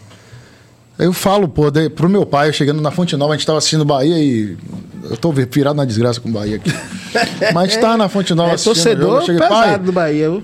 O senhor me levava lá pro bar de seu Dagmar, lá na Rua dos Coqueiros, lá na frente, perto da suburbana, pra gente empinar a raia. No bar de seu Dagmar tinha um, um, um cartaz do Bahia campeão de 88. Sim. Quando o Bahia foi campeão de 88, lá em casa tinha acabado de chegar uma televisão manchete, que hum. uma televisão nacional, 14 polegadas, que eu assistia a televisão na casa da vizinha. 14 polegadas? É, porque a gente assistia a televisão na casa da vizinha. Não, eu digo assim, porque hoje a gente tá falando de quê? 75 polegadas. É, ninguém sabe. 14 polegadas de canal. E a gente assistia Homem Elástico na casa da vizinha. hum. Eu vi a, a, a, televisão piscar, Bahia é campeão brasileiro. Só que eu era tão criança ah. que eu tava vendo Bahia campeão brasileiro. Meu pai gritava igual a um, sei lá, velho. gritava, era mais alto que o trio do camaleão quando o Luiz Calda puxava com os decibéis uhum. não medidos pela, pela. É que não media antes, né? Não media. Era, é. Na época que você amarrava cachorro com linguiça. Amarrava, é, é. amarrava cachorro com linguiça. Aí eu chegava no bairro do seu Dagmar, e chegava lá, tava o posto do Bahia. E tocando Edson Gomes. Que era a época da gente pinar raia que era o processo que, a gente, que eu contei desde o início sim, da. Sim. Que é, o que é nossa experiência, rapaz, no subúrbio? Sensorial, é? né? Sensorial, é. que não é sensorial. Afetiva. Sensorial afetiva, não só sensorial de. de, de é sensorial de, dos cinco sentidos. Sim. Quando a gente fala, é, você fala, pô, você. Que coisa. Tem gente que chega, pô, que coisa fútil isso aí. Eu cheguei, não, isso aqui é gastronomia, isso aqui é cultura, isso aqui é absorção de informação, de história da humanidade, cerveja e alimento. Agora, infelizmente, nem todo mundo tem acesso a isso. É. E isso aí que a gente tem que entrar o, no, no, entre aspas. Sim. É a mesma coisa do sensorial da música, do sensorial da infância. E de muitas vezes um processo que é muito mais. comum, que é a sinestesia, né? Que é você é, sentir um cheiro da infância e lembrar é, da música, memória. ou vice-versa. Ou vice-versa. Né? Você, como você falou, é. eu vi Edson Gomes antes de saber o que, que era. E o cheiro do Batista Dagmar, Isso, Dagmar tinha um cheiro e, específico. E ao ouvir a música, você ilha, conseguir é, ter uma percepção sensorial olhos. de outro sentido, né? Isso. Sossega minha você boca, associada. me enche é. de luz. Eu lembro dessa música, é, que é um, um, Tem uma levada reggaezinha, é, né? ska, assim, né? É, ska. ska. É ska. Mais especificamente, é. É. É, sabe como? Eu indo para estudar na escola Pindorama, cara. Eu indo para Pindorama de Kombi, aí era época escola tocava, sabe? É uma escola é, famosa em Piripiri, que eu tive o privilégio de estudar lá. E tocando essas músicas na rádio. Né? Isso também é reggae, né? Tem a ver, né? Tem a ver também. Tem a ver com, a, com, o processo, né? Ele tá falando de, dessa coisa de memória, né? Aí bateu sim, essa sim, coisa é aqui. Memória. E até o axé também, né? Porque axé não é um ritmo, né? Axé são vários estilos musicais é que os caras tocam, né? Um processo... O Chiclete com Banana também toca reggae, né? Vai lá e lo, sorria. Você, sabia que eu tive uma ideia de, de fazer um álbum? Eu tive uma ideia de fazer um álbum. De repente alguém faz também, né? É. Me convida ou a gente pode fazer junto. Um álbum a gente como artista de reggae, só de reggaes gravados pelos artistas do Axé. É, Pô, tem muita aí, coisa legal, velho. doce, né, da porra. Tamo aí, eu quero gravar essa, viu, Andrezinho? Na moral. Mas cantar é. é não, eu quero cantar essa maluca, quer acabar com a banda? Dá pra fazer. Não, cara. mas essa música aí... Eu Tem umas ideias interessantes que podem se transformar em, em bibliotecas musicais. Sim, sim. Às vezes a gente tá brincando aqui, daqui a pouco tá uma porra de um projeto. Aquele aí, Javan, aquele Javan foi foda, né? Aquele disco, né? Javan. É porque que o cara ele é tocou bonito, várias é bem feito. Djavan. É bem aquilo, ali, feito. aquilo ali, né? O cara O pensou, né? o Bid, o Bid é um cara influente. Pensou a onda, né? Tinha uma turma Eu só, senti dele. falta, eu só senti falta de mais artistas de, do reggae. E Mas ele é bem feito. Verdade, É. verdade. Você falou agora, você tocou no Principalmente ponto da Bahia. Tinha que ter da Bahia. É. Tinha que ter artista da Bahia naquele processo ali. Então, de, Falar de de repente reggae vai rolar sem o dois Bahia, né? ali. De repente deve rolar o É. dois ali. Sem falar de reggae no Brasil sem Bahia, né? Fica estranho, né? Tem que ter É, Bahia. rapaz. Me desculpe, quem não. Enfim. Vamos fazendo por enquanto o que a gente pode, né? É. Exatamente. É o que tava a Fabiane. Vamos pro show de não sei quem, botar todo Sim, mundo pra junto. sim, sim. Vamos tentar frequentar, estabelecer esses temas. Mas enfim, vamos, vamos tocar, vamos tocar música. vamos tocar e, e quem tá afim de tocar projetos pra frente, continua trocando processos para processos para frente. Os diálogos de, de, de convergência de projetos, eles vão surgindo no meio do caminho. É. Tipo, vamos Inclusive, lá. quando é que vocês tocam? Agora, essa é a pergunta, né? Porque nós estamos retornando aqui por causa do, desses convites seu, porque, na verdade, depois dessa pandemia toda, que é óbvio, todo mundo ficou Sim, parado, é, sim. isso é na- natural. Né? E aí a gente está se reestruturando para a gente voltar a tocar. Agora, a partir desse do Bahia Cash, tá dado o start. Vamos ver o que, é que a gente vai fazer agora aí, né, Jogou no Andrezinho? colo do pivete. É, você é Bahia ou você é Vitória? Afro? Diga aí, a- a- a- a- o, o Serginho. É. O lance- Piva. é, aí eu falando, sério, Cafos, no- na, na, na resenha, a gente produzia os eventos da gente. Eu cheguei no, no início, conversei com o Cafos, logo no, no nosso retorno, cheguei, olha, a gente é uma banda suburbana, a gente não, não teve uma repercussão como teve Mosaia, como teve Adão, Diamba naquela época, no termo de mídia. Sim. A gente não teve. Tem uma série de fatores, a gente não Sim. pode elencar aqui que fatores. Aí vale outro podcast. Pra, é, tá tocando pra aqui- começar a pensar sobre deixa, isso. Deixa eu terminar aqui. Tá tocando pra tomar meu remédio de pressão. Eu sou, eu sou velho. Parei aqui. Remédio de pressão só mais tarde. Ah, é, um remédio de pressão. Eu tomo cinco remédios de Mas pressão. quando vocês já têm uma ideia de quando vocês podem voltar? É, aí resumindo, a gente. Quando a gente retornou pra gravar o disco oficial pós-punk, a gente chegou. Vamos produzir nossos eventos. A gente produziu alguns Sim. eventos. Produziu um. Foi, foi produzido no Pelourinho, Hum. três, quatro, e- quatro eventos, aí no, no Santo Antônio, no Piripiri, que Uhum. teve Arthur e tal. Sim. A gente teve excelentes eventos é, produzidos com, com resultados interessantíssimos Sim. de interação de público, com curadoria, não só. O, não, não era curadoria de reggae. O único evento que a gente teve de curadoria reggae pura foi o de Piripiri, não foi? Foi Ed Vox, é, Arthur Cardoso. Arthur Cardoso e Pali. E Pali. Sim, Fora sim, isso, foram eventos. Aniversário da banda. Foram curadorias é, eventuais. A gente Sim. teve primeiro com Pedro Pe- Pondé, segundo com o IFA, Afrobeat. Sim, Aí legal. teve André Sampaio, que era da, da- do Ponto de Equilíbrio. Mas, Sim. aí teve DJ Raiz no evento. Aí os, os meninos do Nova Era, que a gente chama do... Aí volta para os meninos dele. É, Nova Era, um abraço, inclusive, né? Isso, Grandes é. Nova Era aí com a Eu vou te contar a história dos meninos daqui a pouco. do rap. Aí teve... Conte, conte a história. É, deixa eu terminar o- Sim, os eventos. Aí produzimos evento no Santo Antônio com o Blues do Terráquea, Ska dos Canibais, Cacá Magalhães. Foi um evento sucesso, cara, no Santo Antônio. Depois produzimos um sarau com curadoria de Carlos Nogueira. Produzimos, a produção é basicamente executiva minha e a turma atuando como a. Foi o da de poesia, né? É, o de poesia foi a curadoria de Cafos. Eu fiz a produção executiva e Cafos fez a produção toda. Foi um evento sensacional de, de curadoria. O evento poderia ser muito melhor se não fosse o pobre, o saudoso Moraes, que ia fazer um show dia 8 Sim. e teve que fazer no dia do evento da gente. Porque o nosso sarau já estava bem divulgado. Sim. E os eventos da gente estavam. A Sim. galera tava indo, cara. Pegando pressão. como Pegando pressão. Aí teve o show de Moraes no dia, deu dividir. Moraes é Moraes. É. deu salve Moraes. É. É. E aí teve. A gente ia fazer o Celebraço, grande evento de reggae Não, mesmo. mas aí depois desse a gente tocou com. No- é, foi Dan- é, Foi no Femadon, tocamos no Femadon. Dão que convidou a gente pra gente. Na verdade, foi o que aconteceu. Dão foi convidado pra tocar no Femadum, mas a banda dele, os músicos dele estavam tocando em vários Sim, lugares. sim. Aí Dão, que é um amigaço nosso, um abraço. no Se organiza aí, viu, Dão? que Você vem pra cá. Você Dão Black seus- é foda. Dão Black tem que estar aqui, Então, com certeza. Aqui e em todos os É, lugares do é. mundo. Com certeza. Mas aqui Aí ele Dão- tem que bater cabeça aqui também, Isso. tem que vir É, bater cabeça. Aí Dão, Dão. Black, aí Dão Black chamou a gente pra. Olha que responsabilidade. Possibilidade de ser a banda dele, né? No, no Sim, show. sim. Né? Então, ele tocou né, no Femadum e depois tinha uma palhinha do Ativos Existentes que. André tava. Sim. E aí Meti entrou- dança, pivete. Rapaz, eu vou- Parecia que eu era do Olodum desde criança. Olha, mas eu vou te dizer Depois um eu cheguei em casa, olhei assim, que porra é essa, velho? Mas na hora valeu. Ah, Valeu. Serginho, eu vou te dizer um negócio. Aquele show ali até hoje me marca. Porque eu curto Olodum desde. o- Primeiro que eu nasci. Da, eh, quer dizer, o Olodum nasceu na mesma data minha. Porque eu nasci um ano antes dele. Eles nasceram Hum. Sim. em 25 de 79. E desde de sempre eu curti Olodum. Então eu sempre achei Olodum massa, né? Tenho amizade com o músico do Olodum, enfim. Hum. Sim, sim. Né? Quando eu vi a gente tocando no Femadum, achei massa, né? Mas mais massa foi ainda quando a bateria do Olodum entrou de surpresa no show de Dan Black, né? Que era o show de Dan Black, Sim. né? Entrou.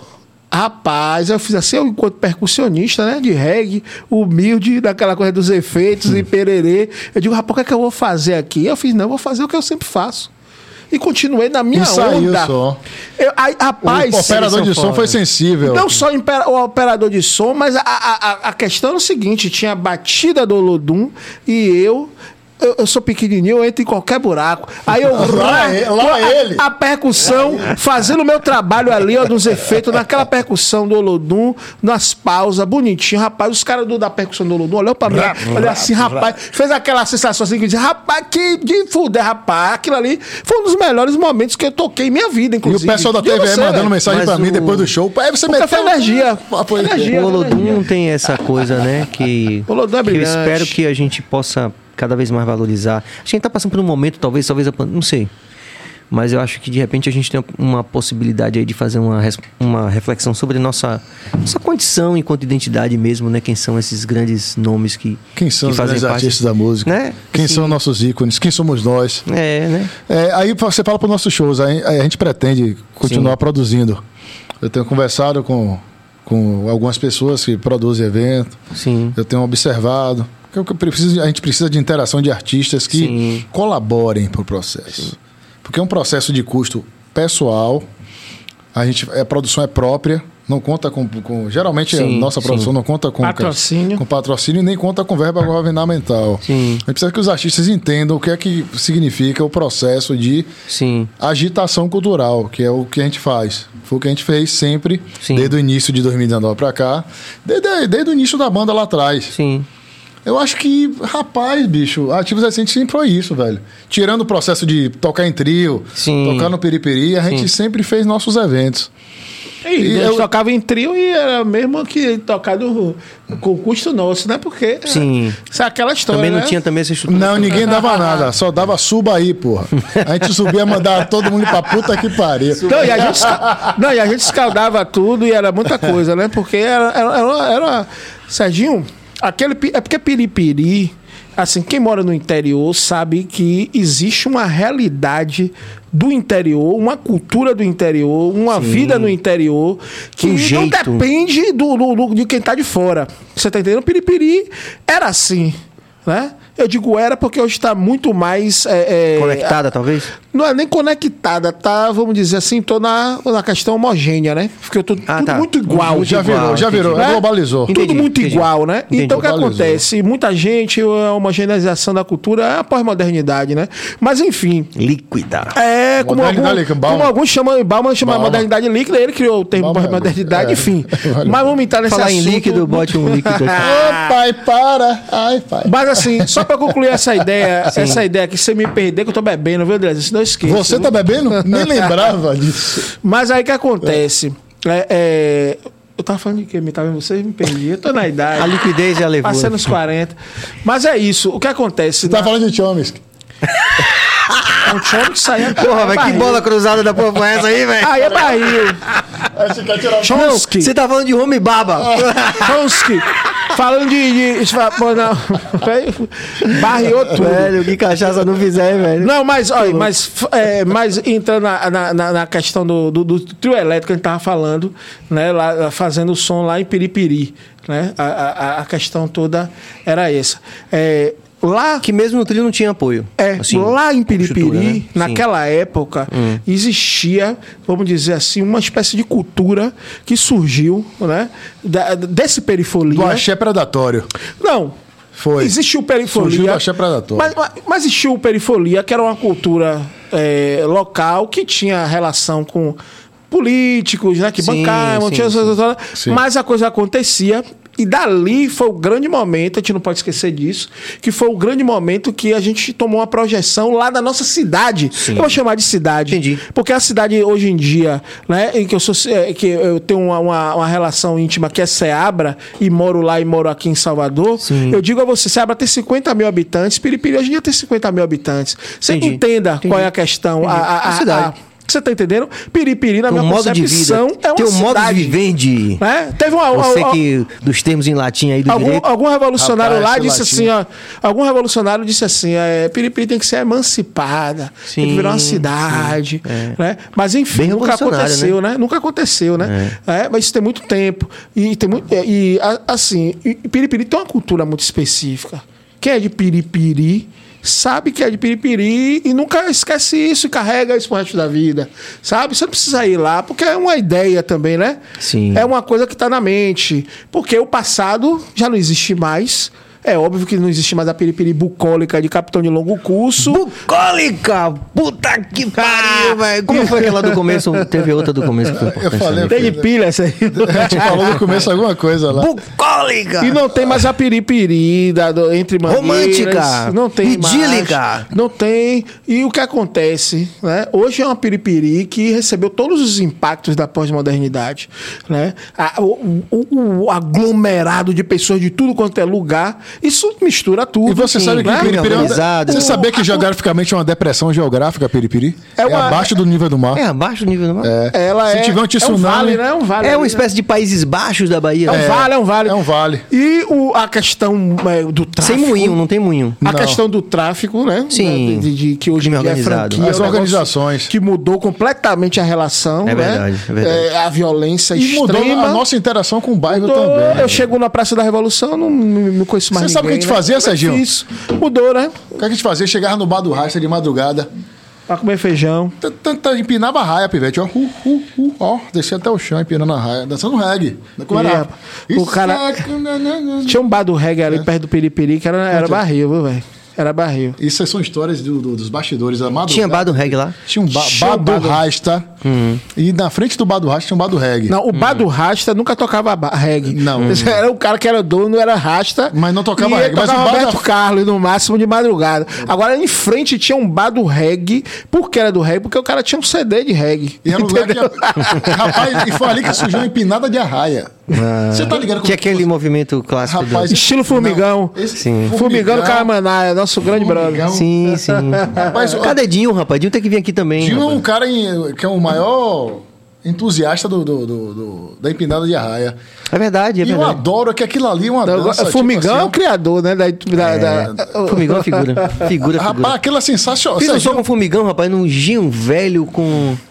Porra, quem foi naquele dia? O Formigão tava lá fazendo um som. Entrega o violão aí. ó. Jorge Time. Galera, é... Não, vem, vem cá, velho. Você eu- tá, você tá eu- com sono, velho. Senta aqui com a gente. Deixa eu falar uma coisa pra Ô, vocês. Serginho, chama esse cara pra sentar com a gente aqui. Ele não tá bebendo Ô, nada. Billy, senta aqui, Billy. Galera, eu queria arrancar de vocês uma confissão aqui, um, você que é advogado fala esse negócio de lei, de documento. Eu queria que vocês assinassem aqui em algum lugar que vocês vão voltar aqui pra gente fazer um parte B. Porque a gente não tomou a cerveja toda, né? Não tomou a cerveja toda? Pera aí, deixa eu ver. Ainda tem? Vamos beber, Serginho. Não, mas já não dá, acho que não vai dar mais brinque, hoje. Não não. brinque com cerveja com esse cara, não. Ele gosta. O Você cara é sommelier. Você conhece o pessoal inimigo do fim? Quero. Quero. Hum. Já arrancar essa confissão de vocês, que vocês se coloquem à disposição para voltar outro dia aqui. De repente, quando vocês começarem a voltar com um projeto de tocar, Sim, sim, sim. para poder a gente também aproveitar Assinado, isso para divulgar. Sim, campeão. É. Porra, velho. Serginho, Eu você. não, não acredito que a gente passou das horas. Foi muito rápido. Serginho, Já cara- acabou o programa, foi? Serginho, Eu quero que vocês digam alguma coisa para as pessoas, para poder a gente firmar aqui com essa rapaziada que viu, que vai ver a qualquer tempo, que vai ter o parte B. você, vocês vão ter que impor- voltar outro dia, pô. Você é importante para ativos existentes, é por isso que nós estamos aqui. O Adão Negro, né, e você, enquanto cantor, enquanto pessoa, enquanto pessoa, é importante para ativos existentes. A- nós estávamos realmente assim na, na- na geladeira da pandemia. E quando você fez o convite, acendeu a chama. Você entende a importância disso? Isso. Você O é mérito é importante. de vocês, cara. O mérito é de vocês. Ele Vocês fez um aí- convite uma vez, disse que a gente ia, to- ia ficar aqui com a Edvox, aí depois ligou pra mim, porra, Ed teve que antecipar. Foi, foi. Chega, Serginho, que porra é essa, Serginho? É. Que se a gente tá com a Edvox aqui, a Babilônia É. ia descer Ia ser toda. quatro horas, velho. Ia ser quatro horas, ainda bem, velho. Porque depois da próxima vez, a gente entra aqui. aí De já- repente vocês podem voltar com ele aqui. ele Não, na aqui. terceira vez, porque vai ter o tempo todo. aí na terceira a gente Ele gosta, Ed rapaz. Ele gosta de beber E e Ed- conversar. Não, e Edvox é resenheiro também igual a gente. Responde. Veja as entrevistas Você falou- de Andrezinho, se ele tomar um, aí veja as entrevistas dele tomando um. Ele Tá fica à vontade. Você fez a coisa certa, você é demais. Boto falou, fala de cerveja. Pronto, o homem aí ficou doido. Ed, Ed Vox, eu cheguei, Ed, a gente tava uma vez aí, ter Ed Vox, Ativos Existentes, Cine Calmon. é porque era a banda pop ele, né? Ia, ia ser o lançamento de Ed Vox do disco que Lino de Almeida lançou dele, né? Sim, sim. Velho Lino, Lino, André, cuide de, de Ed aí. Aí eu cheguei, cuide de Ed, a gente vai tomar é uma. Aí eu posso beber não, Pivete, não sei o que. Você sabe, rapaz, a gente vai fazer um show mais tarde aí. Aí chegou Ed, vamos tomar um sorvete então. Aí toma um sorvete. Cheguei, Ed, esse sorvete é de cajá, como é que você tá achando? Ele, eu não sinto o cheiro não. Eu cheguei, porra, Ed, você não Como sente não cheiro? sente cheiro? É, Ed não sente o cheiro não. Rapaz, ele fala nada. Foi mal, Ed. Vou ter, então, que quando tiver o B, eu vou chamar Ed Vox pra ele contar essa história aqui junto com vocês. Aqui. Ele vai contar. Ele já melhorou, acho que foi um acidente que ele teve, mas ele Isso. Ele Ele fez um Ah, tratamento aí. tá, tá, tá, tá, Tratamento com ervas. Com essa. Galera, vocês vêm outro dia mesmo? Pra gente continuar a nossa resenha? Mas quando hora. você quiser, pô. Pronto. Eu trago a de 10, que essa é muito pequena. Ei! A de 10 bate na lâmpada, ele vai ter que suspender aqui a lâmpada. Eu queria que vocês terminassem é, mandando mensagem pra quem vocês quisessem, pra rapaziada da comunidade de vocês, pessoas que apoiaram vocês de repente durante todo o tempo, em algum tempo, uma pessoa que foi importante pra vocês. Falem o que vocês quiserem como considerações finais aí. Posso começar, cara? E podem dar a bibliografia básica, porque a gente já falou em Chomsky aqui, já falou. falei, falei. Vamos lá. Agradecer a, a, a todos os nossos é, entusiastas, a turma que acompanha a gente desde o início da carreira. Agradecer ao BaiaCast pela oportunidade da gente estar aqui. O BaiaCast é todo staff, Serginho, Cabeça. Billy, Cabeça. Bill e Lua Novaes também. Porra, uma galera foda. Caia! que não confunda com Comando Caia. Que tem também. que tem também. E aí, com a turma do subúrbio que está ouvindo a gente, a turma reggae que começou a seguir a gente depois do projeto Ativos Recente ganhar um pouco mais de força e que tá que curte mesmo, desde o blue, desde de, tem gente muita gente a gente vai posta aí chega lá a- Álvaro Asma, porra, legal. Sim, sim. Aí chega Júlio, legal. Chega Sim, é, Júlio. muita gente da música. Vanessa do, do- aí chega não sei quem do, do, do- do jazz, curte. A galera tá toda ali interagindo. A gente agradece a toda essa turma que tá ao redor da gente, apoiando. A gente agradece a, a- música reggae por nos fazer, por nos formar como pessoa e como entusiastas e participantes de projeto dentro da interação música reggae. Como eu contei aquela história desde o início do programa. Agradecemos a nossos pais por nos fazerem gente honesta, lutadora, batalhadora e com intelecto dentro da. com a cabeça dentro, o cérebro sem balançar muito dentro da cabeça. E basicamente apelando para o movimento reggae de Salvador para dar uma balançada a mais, né? Agradecer a Rafael Costa da, da do Rind Agency do, do- por fazer parte de um movimento reggae que está fazendo com que o mercado reggae continue Rolando. rolando, o Paulo do Pida, que, Sim, que sim. continua, o Israel da Dom Negro, Sim. toda essa Fabi turma que também. Fabi, toda essa turma que transita em torno do reggae, que transita tanto com a luta de corpo e de alma, ou com capital, ou que. A Edson Gomes, que a gente nem precisa agradecer, que é, É. uma figura Vamos estar lá, inclusive, no show de 50 no show de anos, 50 é. anos. Vamos estar lá junto lá. Enfim, nosso agradecimento é geral, é total e restrito para todas essas figuras que fazem parte do reggae, que colaboram, que militam, que carregam, que doam sangue pelo reggae e que estão sempre junto de nós, abraçando, apoiando, incentivando. Reggae Music Bahia, Brasil, ativos existentes, tamo junto. Serginho, Adão Negro, Cafos Nogueira, dê sua voz agora. Passou a bola! Depois desse agradecimento, eu quero agradecer a Andrezinho que botou essa cerveja aí. Foi um ampola de cerveja na sua veia, velho. Muito bom. Mas assim, para resumir, agradecer sempre, né, ao grande arquiteto do universo e agradecer a a, a, família de Seabra que me acolheu, da minha companheira Márcia, a, a, família que me que acolheu de, de é, da saúde, né? que é um, um, uma terra legal também de se, de se viver, né? o bairro legal de se viver, e Piripiri, que é a minha essência, meus amigos de verdade de Piripiri, aquele abraço. Muito bom, rapaziada. Então até a parte B, não é isso? Jorge Billy vai fazer as considerações aí da próxima semana, Billy. Peguei de surpresa. Tome sacana. Cadê, Cabas? Porra, rapaz, não sabe, né? A gente bebendo aqui, você vê que você não sabe onde tá o microfone, rapaz, francamente. Vai, Jorge Billy. Você me quer, eu vou ter que, peraí, vou pescar. Tô perando. Francamente. É, do nada. não tô ouvindo o Jorge Billy.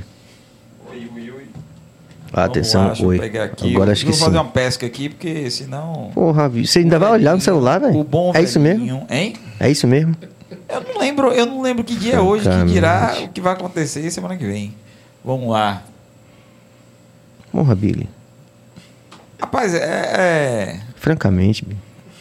É, da próxima vez você olhe pra mim de novo. Não, fique ligado. Você, você, às vezes, você ficou aqui uma época ligado, assim, ficava, ah, você achou que ia me Mas pegar. A idade, Depois a, ele, a não sei o que foi que aconteceu, ele tá, hoje é sexta, ele, acho que ele tomou um... Exatamente, e olha que nem bebi. Deu uma talagada é, Vamos lá, vamos lá, vamos lá, agora encontrei aqui. Não enrole não, viu? Faustine Cross, vai estar hum. tá aqui segunda-feira, né? Na terça-feira vamos ter aqui o Ran Rodrigues. E na quarta-feira, já Adventura e Anne Rodrigues, a galera do Rumpilés, né? Que ah, sim, sim, sim. À frente do Rumpilés e tal. Falar do movimento. Que maravilha. Vai, vai ser massa. Pronto. Vamos, lá, vamos que vamos. É isso aí. Então, a gente agradece aqui os meninos do Ativos Resistentes aqui. Muito massa. Muitos meninos, né, pô? Tem que. Deixa eu Sou... contar os meninos que eu, eu, não entre vírgulas. Foi Raimundo da Codeba, que fazia um pagode na Codeba na época sim, de 90. Sim. Que, fazia, que era rival de Neca, que fazia o pagode no Piripiri. Hum, o projeto Vem Quebrar Comigo na década de 80, que rivalizavam. Sim. Raimundo da Codeba que começou a chamar a gente de meninos do reggae. Só que a gente era menino mesmo, pô. Eu tinha hum. 16 anos, Cafos tinha 20. 27. 24. Não, não é isso. Não, não. Aí, Uns dois anos só, mas é, no máximo. Mas era isso. Aí Sim. era chamado de meninos do reggae, quando o Serginho chamou os meninos da Ativos Adicentes. É. Vem aqui, o rapaz, eu cheguei a pá que nós. Estão meninos na atitude, estão meninos no coração é, fraterno, nessa perspectiva de continuar fazendo uma música que a gente ama podem se considerar meninos, com certeza. Os cabelos brancos e a barriga Dependente, também Independente, independente. é isso aí, rapaziada. A gente agradece aí a interação de todos aí. Muito obrigado. O BaiaCast retorna na terça. Agora é terça. Hã? Segunda-feira.